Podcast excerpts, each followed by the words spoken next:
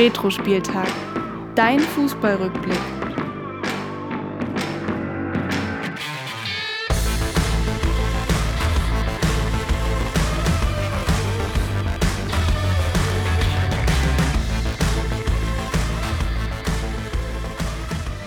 Ja, und damit hallo und herzlich willkommen zu Retro-Spieltag, dein Fußballrückblick. Mein Name ist wie immer Willi Nowak und mir gegenüber sitzt wie immer mein Kumpel Florian.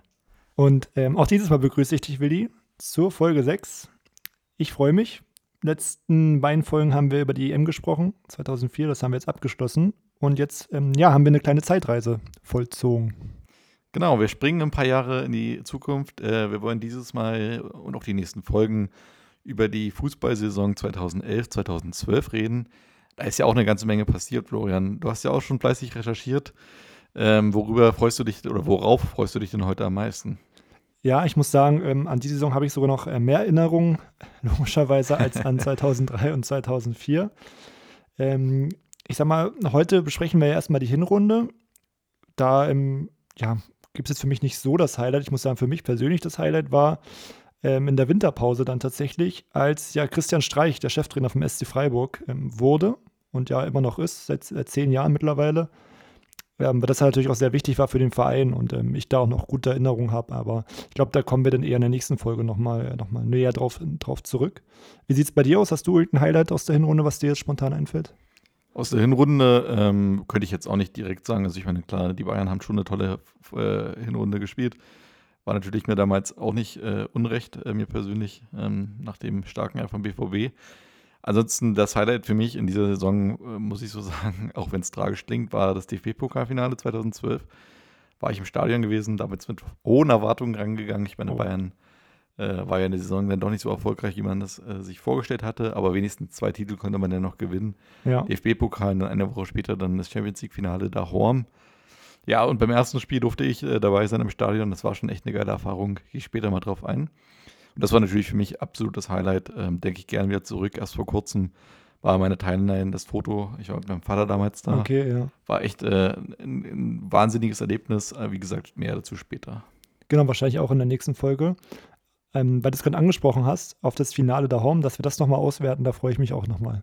Ja, ja äh, Häme und so oder was. Ich weiß, du, du wirst damit bestimmt nicht so gerne reden, aber ähm, ja, ich, ich fand es war für mich ein schöner Abend und ja, für einige, die jetzt nicht den Bayern so ja, sympathisch gegenüberstehen vielleicht auch. Also es war ja auch ein cooles Spiel irgendwie und also ich weiß nicht, diese, auch, diese Übertragung komplett über Sat 1, falls ich da noch erinnerst, das war das ja auch letzte Spiel, glaube ich, war das, was bei Sat 1 noch lief damals. Genau, also, also wenn du überlegst, es den ganzen 24 Stunden live. Ja, es ist da irgendwie verrückt. Das kann man sich gar nicht mehr vorstellen. Aber wie gesagt, da geht es dann in der nächsten Folge nochmal genauer drum. Ähm, heute soll es erstmal um die, um die Hinrunde gehen. Da werfen wir mal einen Blick drauf. Aber bevor wir dazu kommen, schauen wir erstmal, wie du, Willi, äh, die letzten Fragen vom Retro-Quiz beantwortet, beantwortet hast. Und damit, ja, Jingle ab. Retro-Quiz. So, ich würde dir die Fragen nochmal eben vorlesen und natürlich auch die Antworten nennen. Und dann schauen wir mal, wie viele Punkte du gesammelt hast. Es steht jetzt ähm, 6 zu 5 für dich. Konntest also deinen Vorsprung ausbauen. Die erste Frage lautete: ähm, In der vierten Folge haben wir bereits ausführlich über das enttäuschende Abschneiden der deutschen Nationalmannschaft gesprochen. Doch das war nicht die einzige Enttäuschung des Turniers. Auch Italien musste in der Gruppenphase die Segel streichen. Daher wurde der Vertrag mit Giovanni Trapattoni nicht verlängert. Wer wurde nach der EM 2004 sein Nachfolger? Antwortmöglichkeiten waren Marcello Lippi, B. Roberto Donadoni und C. Dino Zoff.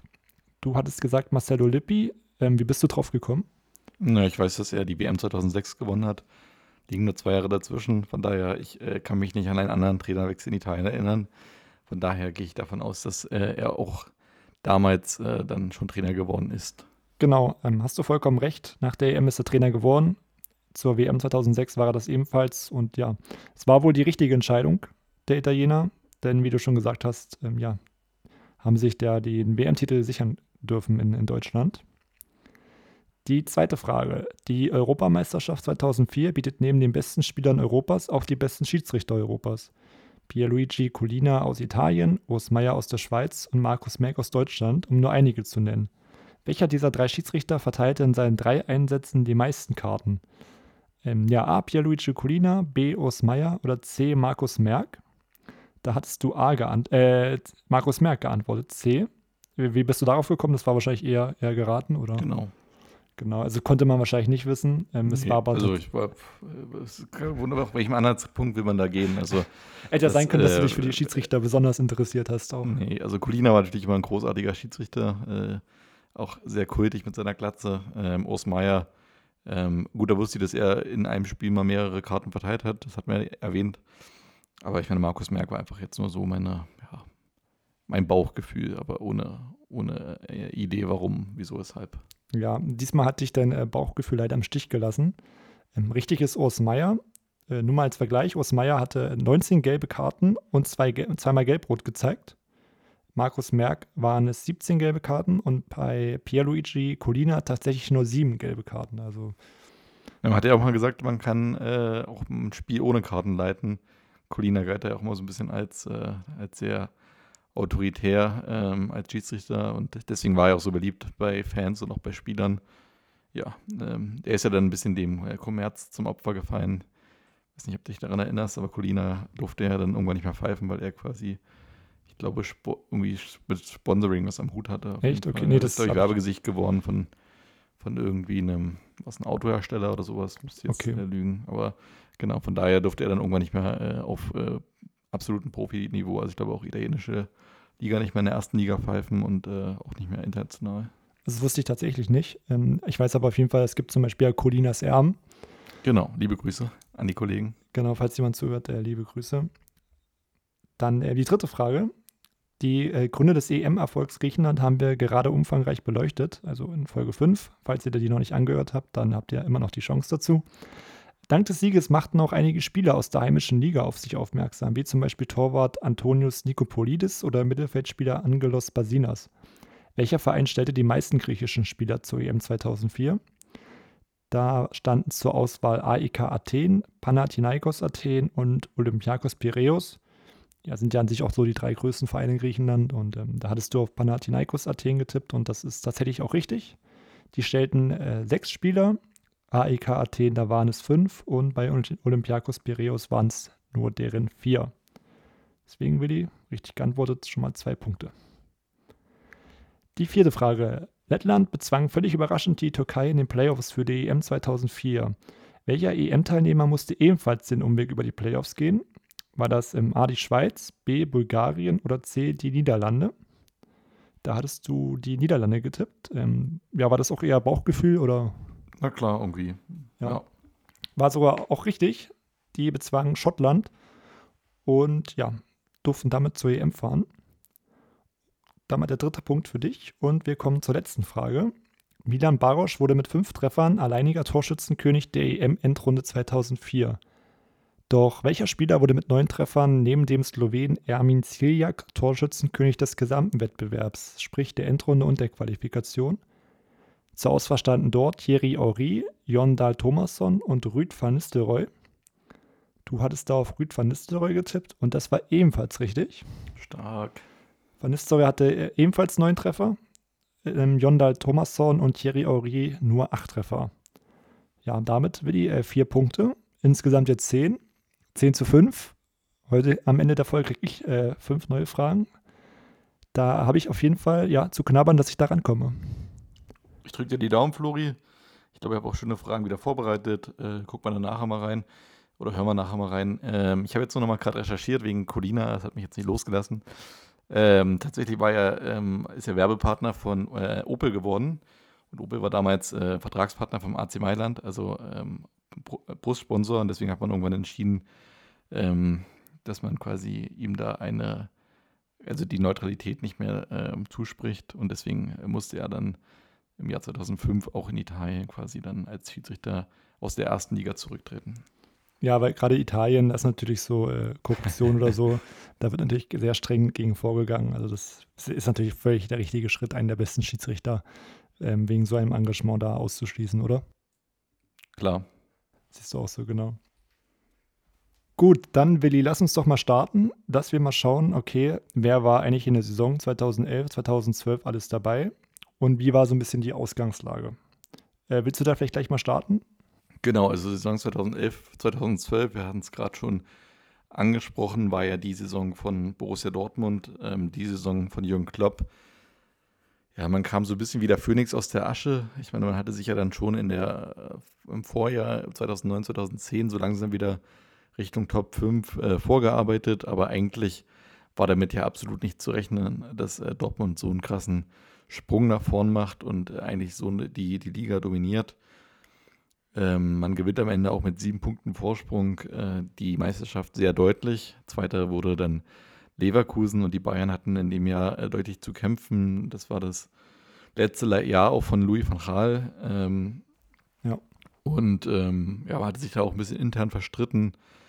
Ähm, und dann waren dann auch Leistungsträger verletzt und ganz viele andere Faktoren spielten mit rein, sodass man einfach ja, in dem Jahr einfach nicht auf Top-Niveau arbeiten konnte. Das sagt man ja bei Bayern öfter mal nach, in den, also zumindest damals in der Zeit, in den Jahren nach den großen Turnieren, merkt man einfach, dass den Leistungsträgern die Sommerpause fehlt. Das ist ja tatsächlich so, 2010, 2011 beispielsweise waren sie nicht gut, 2008, 2009 waren sie nicht gut, ja. 2006, 2007 waren sie nicht gut. Ähm, von daher ist es öfter schon vorgekommen, dass Bayern in diesen Jahren geschwächt hat und so auch damals. Und dann gab es so ein paar Vereine, so aus dem, äh, ja, die so die Gunst der Stunde nutzen konnten. Hannover 96 spielt eine überragende Saison. Am Ende 60 Punkte, wirklich saustark äh, auf dem vierten Platz und auch Mainz 05. Man erinnert sich noch an die Bruchweg Boys, damals um Schirle oder Heutby, glaube ich, damals, oder? Genau, Adam Charley war noch Schalai, dabei. Genau, genau. Die ja wirklich für Furore gesorgt haben und als ehemaliger Abstiegskandidat dann ja wirklich äh, auch hier mit 58 Punkten ganz klar Richtung Europa gegangen sind. Dahinter dann Nürnberg, Kaiserslautern, auch zwei Vereine, die man nicht oben erwartet. Ja, vielleicht noch ein äh, kurzes Wort zu Mainz. Ähm, bei denen war ja wirklich auch so ein bisschen die Angst, dass äh, mit, dem, mit dem Abgang von Jürgen Klopp, dass es da halt wieder in die andere Richtung geht, weil der ja doch den Verein ja viele Jahre lang geprägt hat. Und dann kam ja da auch ähm, Thomas Tuchel und war ja auch ein Glücksgriff. Also wenn man mal schaut, wo die beiden Trainer jetzt sind, ich glaube bei Liverpool und ähm, Tuchel bei, bei Chelsea und vorher bei Paris. Also da hatte Mainz schon eine gute Trainerausbildung, deswegen fünfter Platz ähm, auch für dich verdient. Und wie du schon gesagt hast, dann Nürnberg und Kaiserslautern auf den folgenden Plätzen auch äh, völlig überraschend, meiner Meinung nach. Ja, und die üblichen Verdächtigen, die man sonst in diesen Jahren immer oben erwarten konnte, Bremen, äh, Schalke, Stuttgart, Wolfsburg, ähm, die sind alle nur auf den Plätzen 12 bis 15 gelandet, waren alle so ein bisschen im Abstiegskampf verwickelt. Ähm, ja, war schon, war schon sehr, sehr überraschend, äh, dass die Tabelle sich so komplett gedreht hat. Ähm, St. Pauli und Frankfurt mussten runter am Ende. Gladbach mit einem überragenden Schlusssport springt noch auf den Relegationsplatz und musste dann gegen Bochum ran, wo man sich dann sogar durchsetzen konnte. Das heißt, man hält noch die Klasse. Ja, und dann kommen noch aus der zweiten Liga quasi mit Augsburg und Hertha zwei Aufsteiger dazu. Ähm, Hertha, die ja dann auch damals ein ganz klassischer Fahrstuhlverein geworden sind und äh, Augsburg, die, glaube ich, ihr Debüt in der Bundesliga geben werden wo man auch nicht wusste, wie die jetzt ähm, zukünftig agieren. Aber man sieht eigentlich so, eigentlich ähm, ist ja die Frage, war das, waren das Eintagsfliegen für die Vereine, die da oben waren, oder können die sich festsetzen? Weil ich meine, wie gesagt, eigentlich Hannover, Mainz, Nürnberg und Lautern alles Vereine, die man sonst nicht oben erwartet. Von daher war das eine sehr spannende Ausgangslage. Und ähm, ja, Florian, du kannst ja mal erzählen, was sonst noch so in der Sommerpause genau. dann passiert ist. Genau, also an sich sehe ich es genauso, gerade jetzt für die Überraschungsmannschaften. Für die ist es natürlich jetzt in der darauffolgenden Saison meiner Meinung nach schwieriger. Haben jetzt natürlich die ähm, Dreifachbelastung auch mit äh, ja, dem europäischen Wettbewerb. Da ähm, geht man ja meistens davon aus, dass die nachfolgende Saison etwas schlechter verläuft. Ob es denn tatsächlich dazu kommt, dass, ähm, ja, darüber reden wir dann gleich. Und wie du schon gesagt hast, ähm, auch von Gladbach die wirklich kurz vorm Abstieg standen, wo ja auch Lucien Favre dann wirklich nochmal, wie du gesagt hast, auch einen super Schlusssport hingelegt hat mit seiner, mit seiner Elf und dann Bochum in der Relegation besiegte.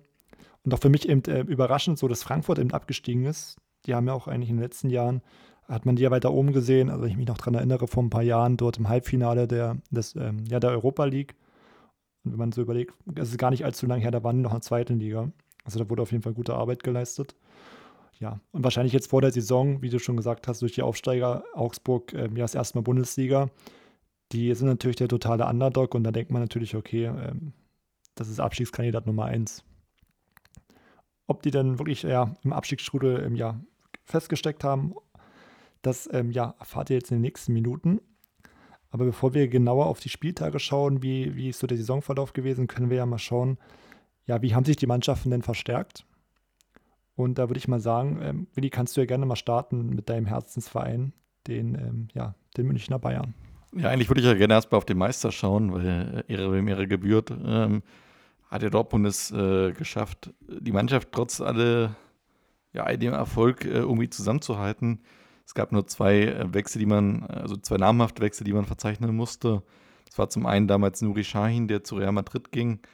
Ähm, der Shahin damals wirklich auch in der Meistersaison in der ersten, der überragende Anführer, Leader in der, in der Truppe, als Kapitän auch und ähm, ja, auch der jüngste Spieler aller Zeiten im Dortmunder Kader. Ja, auch so ein ähm, ja, schon ein wichtiger Spieler für den ganzen Club einfach. Ja, auch Identifikationsfigur so. Ja, Identifikationsfigur. Und die zweite Identifikationsfigur war ja DD, der ja jahrelang bei Dortmund gespielt hat als Außenverteidiger, der dann damals ablösefrei in die Türkei wechselte. Ähm, aber trotzdem konnte man halt die Mannschaft mit ihren Leistungsträgern auch in der Offensive halt vor allen Dingen zusammenhalten und hat halt damit Ilkay Gündogan, der aus Nürnberg kam, einen sehr guten jungen deutschen äh, Nachwuchsspieler äh, gewonnen für 5,5 Millionen auch nicht ganz billig gewesen, aber es war damals halt auch schon klar, dass er äh, ja auf jeden Fall seinen Weg gehen wird. Und Ivan Perisic kam aus Brügge für 4 Millionen, äh, quasi so ein bisschen vielleicht ähm, ja, als Ergänzungsspieler für die Außenbahn gesehen. Ja, und deswegen sieht man eigentlich so, die Dortmund schafft es also nochmal ein zweites Jahr mit dem fast exakt gleichen Kader zu spielen. Und äh, die Bayern im Vergleich hatten ähm, viel Geld ausgegeben, um die Schwachstelle des Vorjahres auszubessern. Also da war ja lange Zeit nicht klar, wer ist da die Nummer eins in dem Verein. Hans-Jörg Butt oder Thomas Kraft oder wird es vielleicht jemand ganz anderes. Man entscheidet sich dann, dass man Manuel Neuer verpflichtet für Schalke 0, von Schalke 04 für 30 Millionen, auch wirklich viel Geld in die Hand genommen, das sich auch wirklich bezahlt machen wird. Also er war ja auch damals deutscher Nationaltorhüter, galt ja auch als eines der größten Tortalente aller Zeiten. Ähm, war immer noch so ein bisschen äh, gut für einen Patzer, aber trotzdem eigentlich ein überragender Torhüter. Dazu noch mit Jerome Boateng, auch ein Spieler, der bei der WM 2010 schon eine wichtige Rolle für Deutschland gespielt hat. Also von daher war man auch da sich bewusst, der Spieler wird zu uns passen und wird auch seinen Weg gehen. Ja, dann gab es noch Rafinha als äh, Außenverteidiger von Genua geholt, an dem man schon lange dran war, wo der noch bei Schalke war. Nils Petersen aus Cottbus äh, für ja, drei Millionen jetzt auch sicherlich nichts verkehrt gemacht. Und David Alaba kam zurück aus Hoffenheim, der da noch ähm, ausgeliehen war. Ja, und man selber gibt halt auch selber kaum Leistungsträger ab. Man hält den Kader konstant.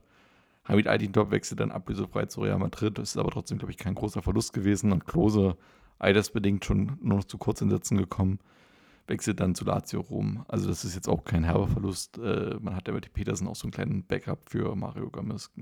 Genau. Ja, also hast du auch gut zusammengefasst. Man hat ja meistens so das Gefühl, dass, äh, ja, wenn es bei Bayern mal nicht so lief, eine Saison, dass sie dann irgendwie aktiver wären auf dem Transfermarkt. Und das war wahrscheinlich wieder so eine Saison, wo sie doch mal ein bisschen mehr Spieler verpflichtet haben. Aber ja, wenn man die Namen so liest, ähm, an sich auch gute Transfers. Manuel Neuer immer noch heute Torhüter bei den Bayern. Ähm, langjähriger Nationalspieler, also alles richtig gemacht. Ähm, Boateng genauso. Gut, Rafinha hat sich jetzt nicht ähm, ja, langfristig durchgesetzt. Aber war, denke ich mal, als Backup auch in Ordnung. Und ja, das heißt durchgesetzt. Er hat ja so eine Rolle ausgeführt. Er war ja, ja quasi flexibel auf den Außenbahnen hinter Lahm zum Beispiel einsetzbar oder auf der anderen Seite auch dann äh, der Alaba dann später. Ja, also ich glaube, das, also ich glaube, man hat ihn schon äh, deshalb geholt. Also klar hatte man auch vielleicht die Hoffnung, dass er sich besser entwickelt, aber er war jetzt auf jeden Fall ja jetzt nicht überflüssig. Er hat ja auch lange nee, gespielt. Das stimmt, das war jetzt kein, kein Fehleinkauf, aber er war halt wirklich erstmal ein Backup und jetzt kein, kein Spieler, der jetzt so einen Unterschied machen kann. Aber gut, ist natürlich auch schwer als Außenverteidiger. Und ähm, mit Petersen, sage ich mal, der für Cottbus in der zweiten Liga die Torschützenkanone geholt hat, ist auf jeden Fall ein Versuch wert gewesen, ähm, ja, hinter Mario Gomez den vielleicht da ein bisschen aufzubauen. Dann ähm, können wir ja mal schauen auf die ähm, ja, Zweitplatzierten der vorherigen Saison auf Bayer Leverkusen. Die haben sich auch äh, gut verstärkt, finde ich, mit äh, André Schürle für 8,5 Millionen aus Mainz die ja, wie gesagt, ähm, eine super Saison gespielt haben. Hatte auch André Schöder da seine, seine Anteile daran. Ebenfalls kam ähm, Toprak für 3 Millionen aus Freiburg, der Innenverteidiger. Ähm, hat ja auch da einige Jahre für Leverkusen gespielt und ähm, ja, für 3 Millionen, denke ich, macht man da auch nichts falsch. Und dann ähm, kam Bernd Leno für 500.000 per Laie aus Stuttgart. Das hat sich auf jeden Fall in der Saison bezahlt gemacht. Da kommen wir später nochmal dazu. Und dann, was mich auch überrascht hat, wie lange der auch schon bei Leverkusen ist, ist äh, Karim Bellarabi. Der kam in der Saison ablösefrei aus Braunschweig und der spielt immer noch da, zehn Jahre später. Also krass, wie schnell die Zeit vergeht. Genau, vielleicht auch immer einer, der leider dann nie sich so dauerhaft festsetzen konnte, auch wegen Verletzungsproblemen, aber trotzdem immer ein ganz guter ähm, ja, Ergänzungsspieler auch gewesen für die Außenbahn bei Leverkusen. Und ja, man musste damit Arturo Vidal und Marcel Risse zwei Spiele abgeben. Marcel Risse wahrscheinlich eher weniger das, der Verlust, aber Arturo Vidal war natürlich damals auch einer der Stars in der Bundesliga. Ähm, das war schon schwierig, äh, den gehen zu lassen, aber für 12 Millionen kriegt man halt auch dann eine ganze Menge an, an Einnahmen, die ja auch für so einen Verein wie Leverkusen trotzdem wichtig sind. Genau, sehe ich eigentlich ganz genauso. Und ähm, Arturo Vidal sehen wir ja einige später, einige Jahre später auch wieder in der Bundesliga. Also so ganz verloren ist er da nicht. Ja, dann kommen wir mal zur vielleicht einer, einer Enttäuschung von, von, von der letzten Saison, dem FC Schalke. Haben jetzt auch nicht so viel Geld in die Hand genommen, finde ich, und auch nicht so die, ähm, ja, die super Spieler geholt. Auch wenn die Spieler natürlich dann trotz dessen geholfen haben, wie Christian Fuchs als Linksverteidiger für 3,8 Millionen von Mainz. Dann kam Marco Höger für 1,5 Millionen aus Aachen. Und ähm, Temo Pukki, der vielleicht auch viel noch ein Begriff ist, der, der Finne kam für 1,5 Millionen von HJK Helsinki. Und na klar, man musste auch irgendwie schauen, Manuel Neuer muss ersetzt werden. Dafür holte Schalke sich Ralf Fährmann ablösefrei aus Frankfurt. Und sonst ja neben Neuer noch ein Abgang, der allseits bekannte Angelos Charisteas. Der ist zurück nach Griechenland gewechselt. Der war ja so eine Story in der letzten Folge, wo es um die Europameisterschaft ging. Aber denke ich jetzt auch, ist ein Abgang, den man verschmerzen kann, oder? Was ich ja schon nicht finde, so im Nachhinein, dass man halt das Geld von Neuer nicht mehr ausgegeben hat, ist ja vielleicht auch nicht verkehrt. Ähm, man sieht ja einige Jahre später dann, ja, dass man Schalke dann, äh, bei Schalke dann doch oft missgewirtschaftet hat. Ähm, die Quittung kriegt man heute. Aber ja, trotzdem äh, wahrscheinlich auch aufgrund der ähm, nicht erzielten Einnahmen halt in der Champions League oder so. Immerhin kommt man noch über den DFB-Pokal in die Europa League, aber ansonsten natürlich sind da ja auch da Einnahmen ausgeblieben. Vielleicht hat man das dann irgendwie gleich so ja, miteinander abgewogen und dann halt anders kalkuliert. Genau, das kann gut sein und an sich ist es ja auch nicht schlecht, wenn man ähm, ja sparsam ist. Genau. Ähm, wer auch immer sparsam ist, ist meistens der SC Freiburg. Bei denen stand ja im Sommer so ein bisschen ähm, ja, ein Abgang von Papis Demba Cissé zur Debatte, der ja in der vorherigen Saison hinter Mario Gomez auf Platz 2 der Torschützenliste war. Aber man konnte ihn, wie auch immer der äh, SC Freiburg das geschafft hat, ihn halten. Hat aber trotzdem schon mal ja einen Ersatz geholt, und zwar Gara, Dembe, Gara Dembele für 2,2 Millionen von Levski Sofia. Auch Stürmer, aber kann man sagen, hat sich im Nachhinein auch nicht durchsetzen können. Und für die Außenverteidigung kam Andreas Hinkel, der tatsächlich vorher vereinslos war. Und ja, Abgänge war jetzt auch sonst nichts, nichts Besonderes aufgefallen, außer wie gesagt immer Toprak, den wir schon erwähnt hatten. Und sonst ist Ivica Banovic, der ja auch viele Bundesligaspiele auf dem Buckel hatte, ähm, ist ablösefrei zu Cottbus gegangen. Genau, denke ich mal, ähm, hat der SC Freiburg eigentlich versucht, seinen Kader zusammenzuhalten, aber hatte dann der Saison nicht so gut funktioniert. Wer aber stattdessen viel investiert hat, ähm, ist der Hamburger SV, Willi. Genau, da gab es eine richtige Transferoffensive, vor allen Dingen von einem Verein. Viele werden sich vielleicht erinnern, wenn ich den Namen einfach mal fallen lasse. Gökhan Töre, Michael Menzien, Slobodan Rajkovic, Jeffrey Brumer. Ja, wo kamen diese Spieler alle her? Richtig, FC Chelsea. Man hat ja immerhin damals mit Frank Arnesen einen äh, ja, international vielleicht sogar renommierten äh, Sportdirektor geholt. Und äh, der hat natürlich gleich mal seinen äh, gefühlten halben Kader von Chelsea mitgebracht als, äh, ja, als also ein bisschen Geschenk die ist ja vielleicht das falsche Wort, aber so ein bisschen als Mitgift oder so, ich weiß nicht. Dazu gab es noch Ivo Ilisevic, der bei Kaiserslautern wirklich eine gute Saison gespielt hatte im Vorjahr. Ja, alle so ein bisschen so für zwei bis vier Millionen gekommen. Man hat abgegeben, äh, wirklich Leistungsträger, ähm, Ejoro Elia zu Juventus Turin für 9 Millionen, der damals eigentlich bei Hamburg bei vielen Fans auch mit der Lieblingsspieler war. Ich erinnere mich auch noch an meinen Kumpel Jopi, der bei mir in der Klasse war. Schöne Grüße. Hatte auch immer ähm, ein El Giro Elia Trikot im Sportunterricht an. Äh, Jonathan Pietreuper, auch ein wahnsinnig flinker Spieler für die Außenbahn, wechselt zu Stade Rennes. Äh, Joris Matheisen, damals auch ein sehr erfahrener Verteidiger zum FC Malaga, genauso wie Rüd van Nistelrooy, die beiden quasi im Doppelpack als Holländer äh, ins Ausland gewechselt zu, nach Spanien. Und C. Roberto äh, geht äh, Richtung Arabien zu Al-Garafa und Piotr Trochowski zu im FC Sevilla. Von daher, wenn man mal die Namen durchgeht, ähm, würde ich sagen, hat der Hamburger SV in dem Jahr ja, ich sag mal, vielleicht auch den Grundstein dafür gelegt, dass man an den äh, Europa-Ambitionen zukünftig nicht mehr anknüpfen kann. Ja, kann man so sagen. Auf jeden Fall ein spannender Transfersommer. Und ja, viele Abgänge, viele Leistungsträger. Und ja, dann hat Arnesen, wie du gesagt hast, da Chelsea viel eingekauft, aber jetzt nicht die glorreichen Namen, sondern eher so die B-Ware. Tja, dass sich das nicht so gut ausgezahlt hat, das ähm, ja, war leider die, die Folge daraus. Wer auch ja eher wenig investiert hat, aber da auch eher mit einem positiven Ausgang, wie sich gezeigt hatte, ist Borussia Mönchengladbach, die sich ja vorher nur in der Relegation retten konnten. Die haben geholt äh, Matthew Leckie, ablösefrei aus Australien von Adelaide United. Und unser Freund Oscar Wendt, der kam ablösefrei vom FC Kopenhagen, auch langjähriger Bundesligaspieler, hat ja sogar sein eigenes Lied mittlerweile. ja, legendärer Fangesang. Können wir gerne mal verlinken.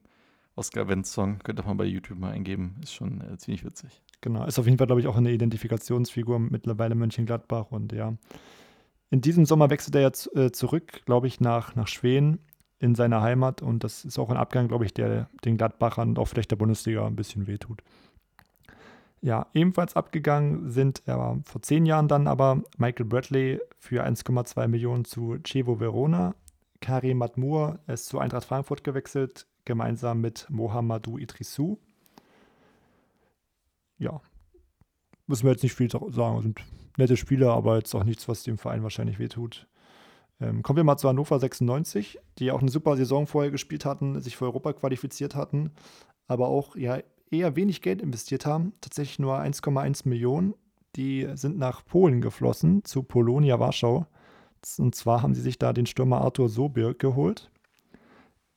Ja, der wurde begleitet dann von Christian Panda, der kam ablösefrei von Schalke als Linksverteidiger.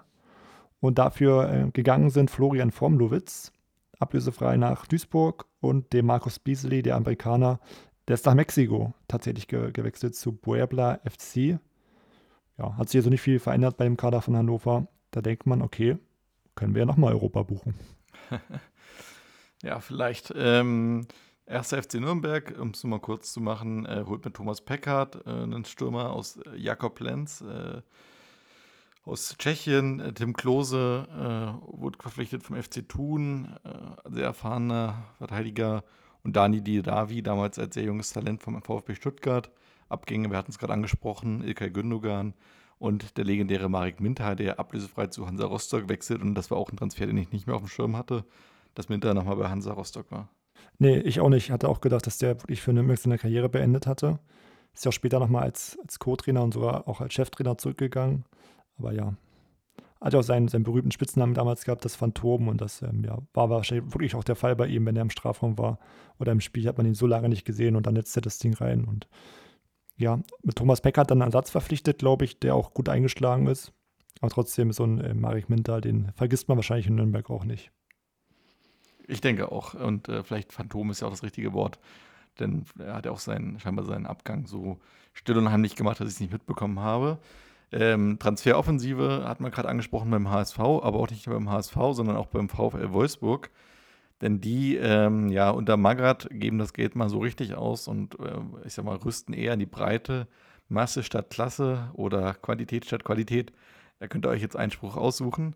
Ähm, man hat mit Christian Tresch viel Geld ausgegeben für einen ja, Sechser Mittelfeldspieler ähm, vom VfB Stuttgart. 9 Millionen, da bin ich echt drüber gestolpert. Echt eine wahnsinnige Summe. Und äh, dazu kamen mit Patrick Ochs und Marco Russ äh, für jeweils 3 Millionen nochmal zwei, ich sag mal, auch Spieler, die jetzt bei Weitem keine Talente waren, sondern auch eher, ich sag mal, gestandene, aber jetzt auch keine super Bundesligaspieler waren. Also fand ich auch ziemlich viel. Mit Alexander Klepp äh, kamen äh, auch Ex-Bundesligaspieler, damals bei Stuttgart, Leistungsträger gewesen von FC Barcelona per Laie. Gut, da kann man jetzt nichts falsch machen. Ansonsten noch einen Haufen ablösefreie Transfers, nur mal um drei zu nennen. Salihamidzic von Juventus Turin, Sotirios Kyriakos von Liverpool, äh, war lange bei Frankfurt, vielleicht auch noch Leuten im Begriff, und Thomas Hitzelsberger von West Ham. Genau, also 9 Millionen für Christian Tretsch. Ich bin da nicht nur drüber gestolpert, ich habe den Mund nicht mehr zubekommen.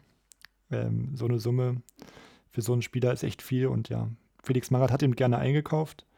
Verkauft hat er aber auch in dem Jahr ähm, Grafitsch, der Topstürmer, ist für 3 Millionen ebenfalls äh, ja, nach Arabien gegangen zu Al-Ali. Simon Kehr ist per Laie zum AS rumgegangen, Sascha Rieter zu Köln und Diego, der allseits bekannte Diego, der viel für, für Bremen, für Furore gesorgt hat, ist per Laie zu Atletico Madrid. Tja, dieser Transferoffensiven können sich auszahlen, müssen sie nicht immer. Wie es bei Wolfsburg aussieht, dazu kommen wir später. Aber Thema Diego, nur ich fand es auch krass. Ich hatte irgendwie ganz vergessen, dass der bei Wolfsburg war. Also Habe ich auch vergessen, ja. Habe ich auch mich gewundert. Ich glaube auch, der ist nach der Leihe auch nicht mehr zurückgekommen, oder? Das äh, glaube ich auch. Ich glaube, der ist in Atletico Madrid geblieben, aber irgendwie tut es mir auch leid, dass er nie wieder so ja. in seiner großen Bremer Zeit anknüpfen konnte. Aber es ist ja wirklich krass, weil ähm, Diego, der war ja 2007, 2008 auf jeden Fall noch bei Bremen. Da hat er auf die, also das geile Tor auch damals gegen, gegen Aachen noch geschossen. Dieses, Tor des Jahres war das sogar. Genau, 60 ja. Meter Tor. Hm. Und dann musste er danach wahrscheinlich zu Juventus gewechselt sein. Und dann, aber jetzt haben wir ja schon 2011, 12, also 2011 ist es ja gerade, wo wir gerade drüber sprechen. Also ich äh, kriege das irgendwie nicht zusammen, wann er wieder bei Wolfsburg war, aber es war wahrscheinlich nur eine Saison oder so. Ja, wahrscheinlich konnte er sich da nicht so durchsetzen. Ja, äh, wahrscheinlich, wer weiß, was passiert wäre, wenn er bei Bremen geblieben wäre. Aber ja, so ist er dann zu Atletico gewechselt. Dann, ähm, ja, wie gesagt, Christian Tresch haben wir äh, angesprochen, ähm, war ein Abgang für Stuttgart für 9 Millionen, genauso wie Bernd Leno, was wir gesagt haben. Ebenfalls Abgang bei Stuttgart Daniel Didavi per Laie zu, zu Nürnberg. Stattdessen geholt haben sie sich William Quist für 3,5 Millionen, ebenfalls vom FC Kopenhagen. Und Tamas Scheinal kam für eine Million vom BVB. Ja, auch, ähm, denke ich mal, zwei Spieler, die das Mittelfeld von Stuttgart bereichern konnten. Genau, und dann lass uns doch mal zu der Überraschungsmannschaft von der letzten Saison kommen. Mainz, Willi, die haben ja auch doch einiges dann eingekauft. Genau, sie haben ja viel Geld bekommen. Wir haben es gerade angesprochen für den äh, Transfer von André Schurde zu Leverkusen für 8,5 Millionen und Christian Fuchs an Schalke 04, haben wir beides erwähnt. Und deswegen konnte man ein bisschen in die Breite investieren. Anthony Uja, ähm, ja, auch einer, der dann ein paar Jahre lang in der Bundesliga aktiv sein wird, äh, kam da jetzt aus Lilleström, aus Norwegen. Nikolai Müller von Fürth ähm, und ansonsten noch Julian Baumgartlinger von Austria Wien. Von daher ähm, hat man da ein bisschen so die Breite investiert, noch ein paar Talente geholt. Yunus Mali zum Beispiel aus der Jugend von Gladbach. Und ja, eigentlich äh, finde ich einen soliden Transfersommer gehabt. Ja, was ich ganz witzig finde, ähm, tatsächlich hat der Mainz erst Christian Fuchs verpflichtet, die hatten ihn ausgeliehen von Bochum für 1,8 Millionen und im gleichen Transfersommer dann für 2 Millionen mehr ähm, an Schalke weiterverkauft. Ist eher unüblich, aber ja, hat man einfach mal 2 Millionen gut gemacht. Genau. Ähm, ja, Werder Bremen haben wir ja gerade kurz angesprochen mit der Diego-Story. Die ähm, waren irgendwie immer noch auf der Suche nach einem passenden, passenden Ersatz oder nach einem guten Spielmacher. Der nächste Versuch äh, sollte Mehmet Ekici heißen. Kam für, wie ich finde, relativ viel Geld, für 5 Millionen von den Bayern. Ähm, ja, für deutlich weniger Geld kam Sokrates, der für mich ein super Verteidiger damals war. 600.000 hat er gekostet, aber auch nur per Laie vom FC Genua.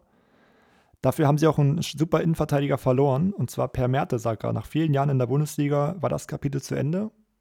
Der geht zu, zu Arsenal für 11,3 11, Millionen. Und Thorsten Frings verlässt den Verein ebenfalls. Der geht zu Toronto in die MLS. Also auch zwei, ähm, ja, doch herbe Abgänge, finde ich, oder? Ja, auf jeden Fall für die Fans wahrscheinlich. Mertesacker immer ja auch ein Publikumsliebling gewesen.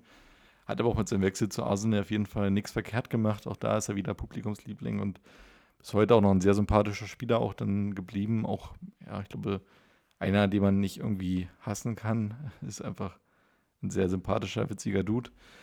Und äh, Thorsten Frings, ich meine, gut, der war ja auch vom Alter her an dem Punkt. Wir haben ja auch noch mit Michael Ballack einen ähnlichen Spieler bei, bei Leverkusen wo man einfach überlegen muss, wie auch Schweinsteiger dann ein paar Jahre später, was machst du mit deinen letzten paar ähm, Prozent, die du noch im Körper hast und äh, da ist ein Wechsel zu und du mit Sicherheit eigentlich auch nicht verkehrt. Genau, also wie du gesagt hast, auf jeden Fall Herr Mertes ein ganz sympathischer Spieler, auch, glaube ich, vielen noch im, im, Kopf von dem Interview damals mit der Eistonne. Da hat er, glaube ich, auch nochmal viele, viele Sympathien gewonnen. Dann können wir ja mal schauen, wir hatten ja auch die, die Augsburger angesprochen, ähm, das erste Bundesliga-Jahr. Ähm, da versucht man ja auch den Kader nochmal zu verstärken. Und das hat man versucht mit Sascha Mölders. Der kam für eine horrende Ablösesumme vom FSV Frankfurt. Und zwar für 175.000. Äh, ja, im Doppelpack dann mit Sebastian Langkamp. Der kam vom KSC für 100.000. Vielleicht wollte Augsburg nicht mehr investieren, vielleicht konnten sie nicht mehr investieren, aber sie hatten gehofft, dass sie mit den Transfers da den Grundstein legen können für den, für den Klassenerhalt weil sie auch einen wichtigen Spieler verloren haben, der auch vorher in der zweiten Liga für viele Tore mit verantwortlich war. Und zwar Ibrahima Traoré ist ablösefrei zu Stuttgart gegangen. Genau, was denkst du von den Transfers her? Können die, können die weiterhelfen, Augsburg? Also ich äh, verstehe deine Heme ehrlich gesagt nicht. Ich finde die Transfer wirklich gut, weil ich meine, ähm, es bringt ja auch nichts zum Verein, äh, der jetzt nicht davon ausgehen kann, weil er finanzielle Mittel hat, dass er sich da oben festsetzt. Ähm, dann finde ich es ehrlich gesagt sogar richtig, wenn man ja den Kader zusammenhält und vielleicht sagt, gut, im Zweifel gehen wir auch wieder alle zusammen in die zweite Liga. Ja, es bringt ja nichts, wenn man jetzt sieht, in den vergangenen Jahren, Paderborn zum Beispiel mal äh, vor einigen Jahren, die dann den ganzen Kader umkrempeln oder auch Nürnberg zuletzt und dann auf einmal steigen sie doch wieder ab, also direkt nach dem Aufstieg wieder absteigen. Und dann ähm, spielst du halt fast wieder mit einem komplett anderen Kader in der zweiten Liga und dann musst du gucken, wo du bleibst. Das bringt dir ja auch nichts. Und äh, bei Energie Cottbus hat man damals auch immer gesagt, für uns ist Bundesliga Urlaub von Liga 2, das ist unsere Heimat. Gut, das ist jetzt ein paar Jahre her, ist längst nicht mehr so. Aber wenn man so eine Herangehensweise hat, finde ich die Transfers eigentlich sogar gut. Und ähm, wenn es dann besser wird, dann kannst du ja immer noch mal gucken. Aber ähm, ja, es hat halt die Erfahrung doch gezeigt, dass du als Aufsteiger, wenn du einen soliden Kader hast, doch überraschenderweise dann immer mithalten kannst. Die Union jetzt auch zuletzt. Ja, das stimmt. Ja. Und ich bin auch mal gespannt, wer dann im nächsten Jahr dann äh, vielleicht von den Aufsteigern, die ja auch dieses Jahr wieder alle überraschend waren, sich ähm, ja oben festsetzen kann oder vielleicht zumindest den Wiederabstieg vermeiden kann. Ja, da hast du natürlich recht, dass es wahrscheinlich wirklich besser ist, natürlich auch den Kader irgendwo zusammenzuhalten und eher punktuell zu verstärken. Ja, eher punktuell verstärkt hat sich dann auch ähm, die TSG Hoffenheim. Da kam der Torwart Kohn Castells für 1,2 Millionen aus Belgien von Genk und Fabian Johnson für 700.000 von Wolfsburg. Und äh, Michael Gregovic kam für 200.000 ähm, aus Österreich vom SV Kapfenberg, wurde auch wieder zurückverliehen. Ja, und ähm, ja, verlassen musste oder durfte ähm, Josip Simovic, die, die Hoffenheimer, ablösefrei ist er zurück in seine Heimat gegangen zu Dynamo Zagreb nach Kroatien. Und dann, Willi, würde ich sagen, können wir ja die letzten Vereine nochmal schnell einen Schnelldurchlauf machen, dass ja nicht mehr so viel passiert, wie zum Beispiel bei der Hertha beim, beim zweiten Aufsteiger. Ja, da hat man mit Thomas Kraft und Andreas Ottel zwei Spieler von Bayern geholt, die auch ein bisschen Erfahrung mitbringen sollten. Ich glaube, die Transfers waren beide auch gut. Dazu gab es mit John Anthony Brooks, einen sehr jungen Spieler aus der Jugend. Als einzigen Abgang, den man so kennt, wäre Rob Brandt zu nennen, der zu Eintracht Frankfurt wechselte. Ansonsten bei Köln, die haben ihr Geld ausgegeben für Sascha Rita, kam für 2,8 Millionen aus Wolfsburg und ähm, ansonsten aus der eigenen Jugend zum Beispiel einen Marc Uth, Timo Horn oder Simon Terodde. Alles drei Spieler, die dann auch in Zukunft Bundesliga oder gestandene Bundesligaspieler werden. Simon Terodde wechselt dann aber auch schon gleich äh, per Laie zu Union Berlin. Und wir hatten es angesprochen, äh, Yusuf, nee, hatten wir noch nicht angesprochen, sorry. Yusuf Mohammed wechselt äh, für 2,5 Millionen äh, zu Al-Ali, ein nennenswerter Abgang. Ansonsten Lautern gab es ähm, ja schon eine kleine Transferoffensive auch, die sich bedient hatten. Ivo Elisevic zum HSV oder auch äh, Lakic zum Beispiel, der zu Wolfsburg wechselt. Und ähm, ansonsten als Zugänge gab es Itai Schächter oder halt aus der eigenen Jugend Willi Orban, Dominik Heinz, zwei junge Verteidiger. Genau, also generell, wenn man überlegt, wer damals alles aus der Jugend kam, wie du schon angesprochen hast, äh, Marc Uth, Timo Horn, Terodde, auch Willi Orban und Heinz, die jetzt auch zehn Jahre später noch ähm, gestandene Bundesliga-Profis sind. Also da kam schon einiges nach. Ähm, auch Yannick Westergaard zum Beispiel, der auch ähm, aus der Jugend von Hoffenheim kam, hatte noch einige Jahre in der Bundesliga gespielt. Ähm, ja, da haben es, denke ich mal, die Vereine auch richtig gemacht, dass sie, dass sie da auf ihre eigene Jugend gesetzt haben, weil es da wirklich talentierte Spieler waren. Ob die viele Spieltage umstritten haben, ja, dazu kommen wir gleich. Genau, wir können ja erstmal nochmal kurz gucken. 2012, ähm, If the World Ends Tomorrow quasi. Was war eigentlich sonst noch so in der Saison 2011, 2012? Ähm, nur mal so ein paar Stichworte. Eurokrise, Griechenland, Spanien, Italien. Ist ja bestimmt noch ein Begriff. Anschlag von Anders Breivik ist, ehrt sich jetzt zum zehnten Mal. Thomas Gottschalk moderiert seine letzte Sendung von Wetten Das. Der Papst war damals in Deutschland zu Besuch. Costa Concordia ist gesunken. Und der Flughafen BER wird witzigerweise zum ersten Mal nicht eröffnet. ja, leidiges Thema. Mittlerweile haben sie es immerhin geschafft. Zehn Jahre später. Glückwunsch nochmal nachträglich. ähm, ansonsten gestorben beispielsweise in dieser Zeit Steve Jobs, Amy Winehouse, Loriot, Jopi Hesters oder Whitney Houston. Und auf Platz 1 in den Jahrescharts 2011. Florian, was sagt dein Gefühl? Kennst du noch irgendein Lied? Von 2011, 2012? Ich naja, würde jetzt also mal. Das Jahreschart 2011 können wir ja. Jahrescharts, okay. Bestimmt irgendwas von David Getter. Ähm, David Getter war, glaube ich, tatsächlich auch dabei, aber auf Platz 1 äh, On the Floor von Jennifer Lopez und Pitbull. Auch ein sehr guter Song. Also. genau, es war äh, auf Platz 2 dann Alexandra Stam in Mr. Sexo Beat. Ähm, ich glaube, da haben auch gleich die Leute eine Melodie im Ohr. Oder auf Platz 3 zum Beispiel Bruno Mars mit Grenade oder Adele Rolling in the Deep. Ja, da gab es schon einige Hits, die ähm, ja, so MDR Jump gerne mal äh, laufen lässt. Na, mittlerweile ähm, ist wahrscheinlich Adele Rolling in the Deep eher ein MDR Jump Kultklassiker. aber, ähm, aber wirklich finde ich es mal interessant, so Künstler wie Bruno Mars, die machen zehn Jahre später noch Hits. Und ja, Künstler wie Alexandra Stan, die sind ähm, ja vom Erdboden verschluckt. Ja, das stimmt. Wer weiß, was die machen. Liebe Grüße nach Russland. Ich glaube, die war Russin. Oh, das weiß ich nicht mehr. Ähm, erfolgreichster Film damals übrigens Harry Potter Teil äh, 7, äh, 2. Und ähm, ja, ansonsten noch Coco wäre zum Beispiel im Kino gewesen. The King's Speech war auch ein sehr erfolgreicher Film damals. Ja, ich glaube, also Harry Potter war ich im Kino, aber Coco W und The King's Speech kenne ich nicht. Okay. King's Speech hatte, glaube ich, ein paar Oscars gewonnen, deswegen ist es, glaube ich, so beliebt gewesen. Genau. Können wir ja mal anfangen jetzt mit dem ersten Spieltag, wenn du magst. Genau, lass uns da gerne mal starten mit dem Eröffnungsspiel, würde ich vorschlagen. Dort der amtierende Meister, wie, wie immer, also der BVB. Und ja, ein perfekter Saisonstart, Saisonstart nach Maß. 3 zu 1 Sieg gegen den HSV. Für die Hamburg-Fans natürlich nicht so schön, genauso wie für den Trainer Michael Oenning. Gibt es auch ein ganz, ganz interessantes Zitat. Ähm, er hat gesagt, das, was Dortmund in der ersten Hälfte gespielt hat, ist ein Maßstab, den wir im Moment nicht leisten können. Ich bin mir auch nicht sicher, ob viele andere Mannschaften diesem BVB etwas entgegensetzen konnten können, entgegensetzen können, natürlich in der Zukunft. Ähm, ja, einige Mannschaften gab es, die dem BVB entgegensetzen konnten, aber es sollten nicht zu viele sein dann.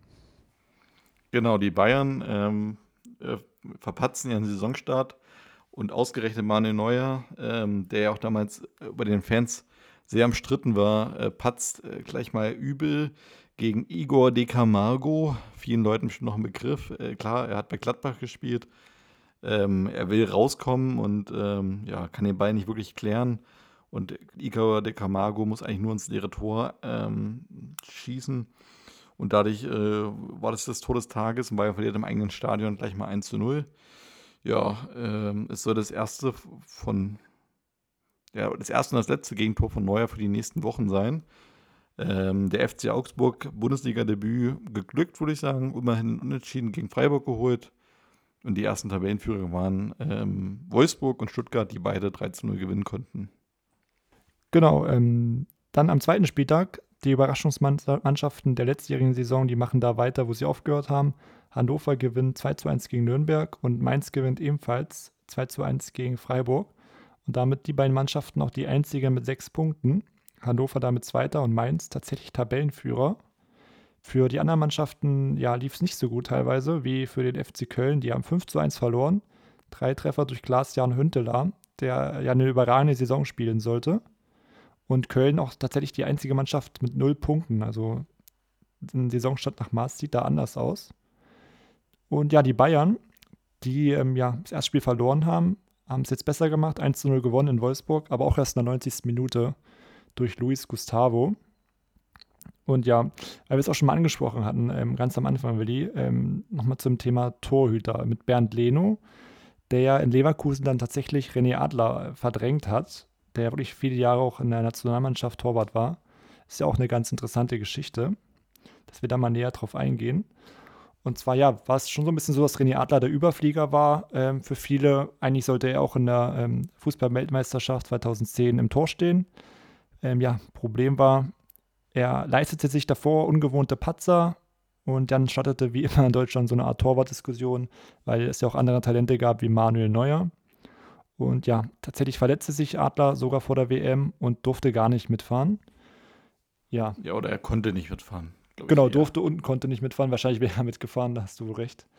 Ja, generell war Verletzungspech so ein bisschen das Problem bei Adler. Er hat sich dann auch ja, eine langwierige Knieverletzung zugezogen vor der Saison 2011, 2012.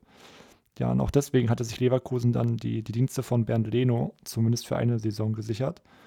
Und ja, Adler musste dann tatenlos zusehen, wie sein junger Nachfolger mit tollen Paraden immer Werbung in eigener Sache betrieb. Und ja, zum Zweikampf kam es dann halt auch gar nicht, weil Adler halt äh, ja lange verletzt war und nach der Saison dann auch ähm, ja, gewechselt ist zum HSV. Und ja, andere Torhüter wie, wie Ron-Robert Zieler, Marc-André Ter oder Kevin Trapp, die ähm, sorgten auch für super Leistungen in, der, in, den, in den Vereinsmannschaften. Und dadurch war auch das Thema Nationalmannschaft so ein bisschen bei René Adler erledigt. Und ja, für Bernd Leno, die Karriere ging ja dann steil nach, steil nach oben und wurde ja auch sogar dieses Jahr nochmal zur EM 2021 nominiert. Ja, genau. Leno ist ja so ein bisschen ähm, Vergessenheit auch geraten durch seinen Wechsel zu Arsenal. Ähm, ich ja, muss sagen, er ist schon ein solider Torhüter. Für mich jetzt auch keine Weltklasse, aber hat sich schon gut gemacht. Und auch damals wirklich konnte eigentlich niemand damit rechnen, dass er dann Adler auch so gut ersetzt. Ähm, er war ja dann doch auch ins kalte Wasser geworfen worden. Hat aber Stuttgart ja auch nicht so viele Vorerfahrungen gehabt, aber Genau, er Ja. war auch sehr jung und hat er wirklich, wirklich sehr solide Leistungen gezeigt. Also, Und man muss auch sagen, gut, das kann man jetzt entweder positiv oder auch negativ sehen, ähm, dass dann natürlich auch Leverkusen sich dann hinstellt und sagt, Leno ist unsere äh, Nummer eins nach der Saison. Ähm, ist natürlich auch dann bitter für so einen Typen wie René Adler irgendwie. ja, Ähm, das, das tut wahrscheinlich auch schon irgendwie weh. Also das äh, hat er jetzt auch nicht nur eine Saison da irgendwie gespielt, sondern immerhin auch äh, über vier Jahre seine konstante Leistung gebracht. Und dass man dann halt irgendwie dann auch so ja, raus, rausgeschmissen wird, vielleicht nicht das ganze das richtige Wort, aber ja, gefühlt vielleicht schon, äh, das, ja, glaube ich, ist auch nicht so schön. ja, klar, also für die Menschen René Adler ist es nicht so schön, aber klar, Fußball ist eben ein Leistungssport und Bernd Leno hat eben die, die richtige Leistung gezeigt. Ähm, dann können wir ja mal weiterschauen zum, zum dritten Spieltag. Da gab es einen Wechsel an der Tabellenspitze. Die eroberte äh, Borussia Mönchengladbach mit einem 4 zu 1 Sieg gegen Wolfsburg. Mike Hanke ha hatte deswegen auch sehr gute Laune. Ähm, er hat gesagt, jetzt müssen wir nicht mehr die Tabelle drehen, um uns oben zu sehen. Ja, äh, Bayern, aber ähm, ja, jetzt doch ein guter Saisonstart vielleicht, haben den HSV mit 5 zu 0 nach Hause geschickt. Das hat ja der HSV-Ikone Uwe Seeler auch nicht so gefallen. Ähm, er hatte gesagt, äh, ich wusste ja vor der Partie, dass unsere Mannschaft in München nicht hochgewinnen würde, aber dieser Auftritt geht gar nicht. Tja, und äh, so eine Auftritte vom HSV gegen Bayern, die sollten ja auch in den nächsten Jahren dann noch folgen. Genau. Ähm, Köln ähm, hat auch endlich seinen ersten Punkt geholt. Ja, immerhin 1 zu 1 gegen Kaiserslautern. Ist jetzt mit Sicherheit auch nicht das, was man sich erhofft hat. Aber es zeigt so ein bisschen schon, wo diese Richtung auch in der Saison hingeht. Und ähm, ja, auch Spiel, also Mannschaften wie Hertha BSC, angesprochen gerade Lautern, Freiburg, Hamburg, warten alle noch auf ihren ersten Saisonsieg. Also es ist aber jetzt auch noch nichts aussichtslos für die äh, Domstädter. Genau, denn am vierten Spieltag sollten auch für drei der Mannschaften der, ähm, der erste Saisonsieg fallen. Der SC Freiburg gewann ja relativ unerwartet 3 zu 0 gegen, gegen Wolfsburg. Ähm, Hertha gewann 1 zu 0 gegen Stuttgart. Und Köln gewann tatsächlich 4 zu 3 in, Han in Hamburg. Genau, ähm, an der Tabellenspitze gab es auch wieder eine Änderung. Und zwar sind jetzt die Bayern auf Platz 1. 3 zu 0 Sieg gegen Lautern. Auch ein Dreierpack von Gomez, drei Vorlagen Müller. Das sind die Bayern, wie wir sie kennen, oder? So ein bisschen zumindest, ja. Ähm, Nochmal zum Stichwort äh, Hertha. Tatsächlich, man war ja gerade erst wieder aufgestiegen. War das das erste Mal seit 17 Bundesliga-Heimspielen, also seit einer ganzen Saison, also abgesehen von der zweiten Liga, dass man mal wieder gewinnen konnte vor heimischer Kulisse. Das ist äh, ja auch eine also erschreckende Serie, Auf jeden die Fall. sich leistete. Wenn du da wirklich ein Dauerkartenbesitzer bist und du siehst dir 17 Spiele an ohne Sieg, ähm, Ja, da überlegst du dir wirklich, ob du da nochmal hinfährst. Ja, und äh, Dortmund und ähm, Leverkusen trennen sich 0 zu 0. Auch das war ein Spitzenspiel, sodass wir tatsächlich ähm, Bayern oben haben und dahinter mit Schalke und Bremen zwei Mannschaften folgen, die ja dann doch wieder anscheinend an ihre alten Leistung anknüpfen konnten. Wir hatten es ja angesprochen, waren ja in der Vorsaison auch nicht so überragend gewesen. Genau. Bei Bayern hat man mittlerweile so das Gefühl, dass sie sich ähm, ja so ein bisschen einen kleinen Flow spielen. Am fünften Spieltag gab es den, den nächsten Kantersieg 7 zu 0, wurde der SC Freiburg da nach Hause geschickt. Ähm, vier Tore durch Gomez, zweimal Ribéry mit einem wirklich schönen Hackentor. Und ja, Nils Petersen ähm, macht auch sein erstes Bundesligator. Diesmal gegen Freiburg. In den nächsten Jahren folgen ja noch viele Tore für Freiburg. Dann ähm, gab es die erste Saisonniederlage, finde ich auch, ja, auch ein guter Saisonstart für Hannover. Nach zwei Siegen und zweimal ähm, Unentschieden gab es ein 3 zu 0 in Stuttgart. Und ebenfalls überraschend auch Dortmund, die wirklich keinen guten Saisonstart hatten. Der amtierende Meister ähm, überraschend gegen den Aufsteiger verloren, gegen Hertha 2 zu 1. Da gab es wieder eine interessante ähm, ja, Serie, die, die gebrochen wurde, was Heimspiele angeht. Aber diesmal eher ähm, ja, andersrum. Und zwar, Dortmund hatte 18 Heimspiele lang nicht verloren und gegen Hertha setzte es dann die Niederlage. Und ja, Schalke, die ähm, auf Platz 2 waren, ähm, mussten den hergeben. 2 zu 1 Niederlage gegen Wolfsburg. zweimal Manzukic für die Wölfe und ja, Raoul hat für Schalke getroffen. Auch ein super Spieler, ähm, der auch, glaube ich, für Schalke in dieser Saison noch viele Tore machen sollte. Ja, schauen wir mal auf die Woche 6, äh, Spieltag 6. Ähm, da gab es ja doch einiges zu berichten. Zum einen äh, gab es in Freiburg einen Stromausfall, hatten wir ja alles schon irgendwie ähm, öfter mal, diesmal aber äh, im Netzwerk der Straßenbahn, sodass ja, gefühlt kein Zuschauer zum Stadion kam. Also wurde einfach der äh, Anschluss mal ja, nach hinten geschoben. Und dann gab es noch ein zweites Spiel, äh, was kurz auf der Kippe stand, der Nürnberg gegen Bremen. Äh, wir haben es uns vorhin nochmal in Vorbereitung auf die Sendung angeguckt. Da gab es aber mal sowas von einem Wolkenbruch oder Gewitter. Also das, ähm, ich glaube, da ist die Regenschlacht von Frankfurt 74, glaube ich, ein Scheiß dagegen. Ja, also auf jeden Fall, das war wirklich eine Wasserschlacht, die ihresgleichen gesucht hat. Also also es hat ja mit Fußball wirklich gar nichts mehr zu tun. Nee, also ein Kurz, an ein Kurzpassspiel war daran nicht mehr zu denken. Ja. Ansonsten insgesamt äh, ein sehr hitziger Spieltag. Fünf rote Karten, äh, darunter unter anderem Tim Wiese, der ähm, Christian Eigler gehalten hatte, gab eine Notbremse. Und äh, noch ein Keeper, Marvin Hitz, damals bei Wolfsburg, ähm, hat einfach mal den Schiedsrichter beleidigt. Sebastian Langkamp bei Augsburg damals, Lasse Sobich bei äh, Hannover 96 oder André Schürle haben jeweils während, wegen groben V-Spiels äh, sich eine rote Karte eingeholt, sodass äh, das eines der, der härtesten Spieltage der Bundesliga-Geschichte ist eigentlich. Genau, hart war der Spieltag auch für Michael Oenning, der durfte nämlich seinen Posten räumen ähm, bei Hamburg. 1-0 verloren in Gladbach. Und damit begann auch so ein bisschen das Trainerkarussell in Hamburg nochmal richtig Fahrt aufzunehmen. Ähm, ja, wer übernommen hat, da kommen wir zugleich in den nächsten Spieltagen, weil da gab es wirklich einige Änderungen. Was ähm, für mich vielleicht auch so ein bisschen das Highlight vom Spieltag war, war die Partie zwischen Bayern ähm, ja auf Schalke. Das auch die Rückkehr war von Manuel Neuer in sein altes Wohnzimmer, kann man sagen. Und ja, generell dieser, dieser Wechsel von Neuer hatte ja auch so ein bisschen so einen Beigeschmack.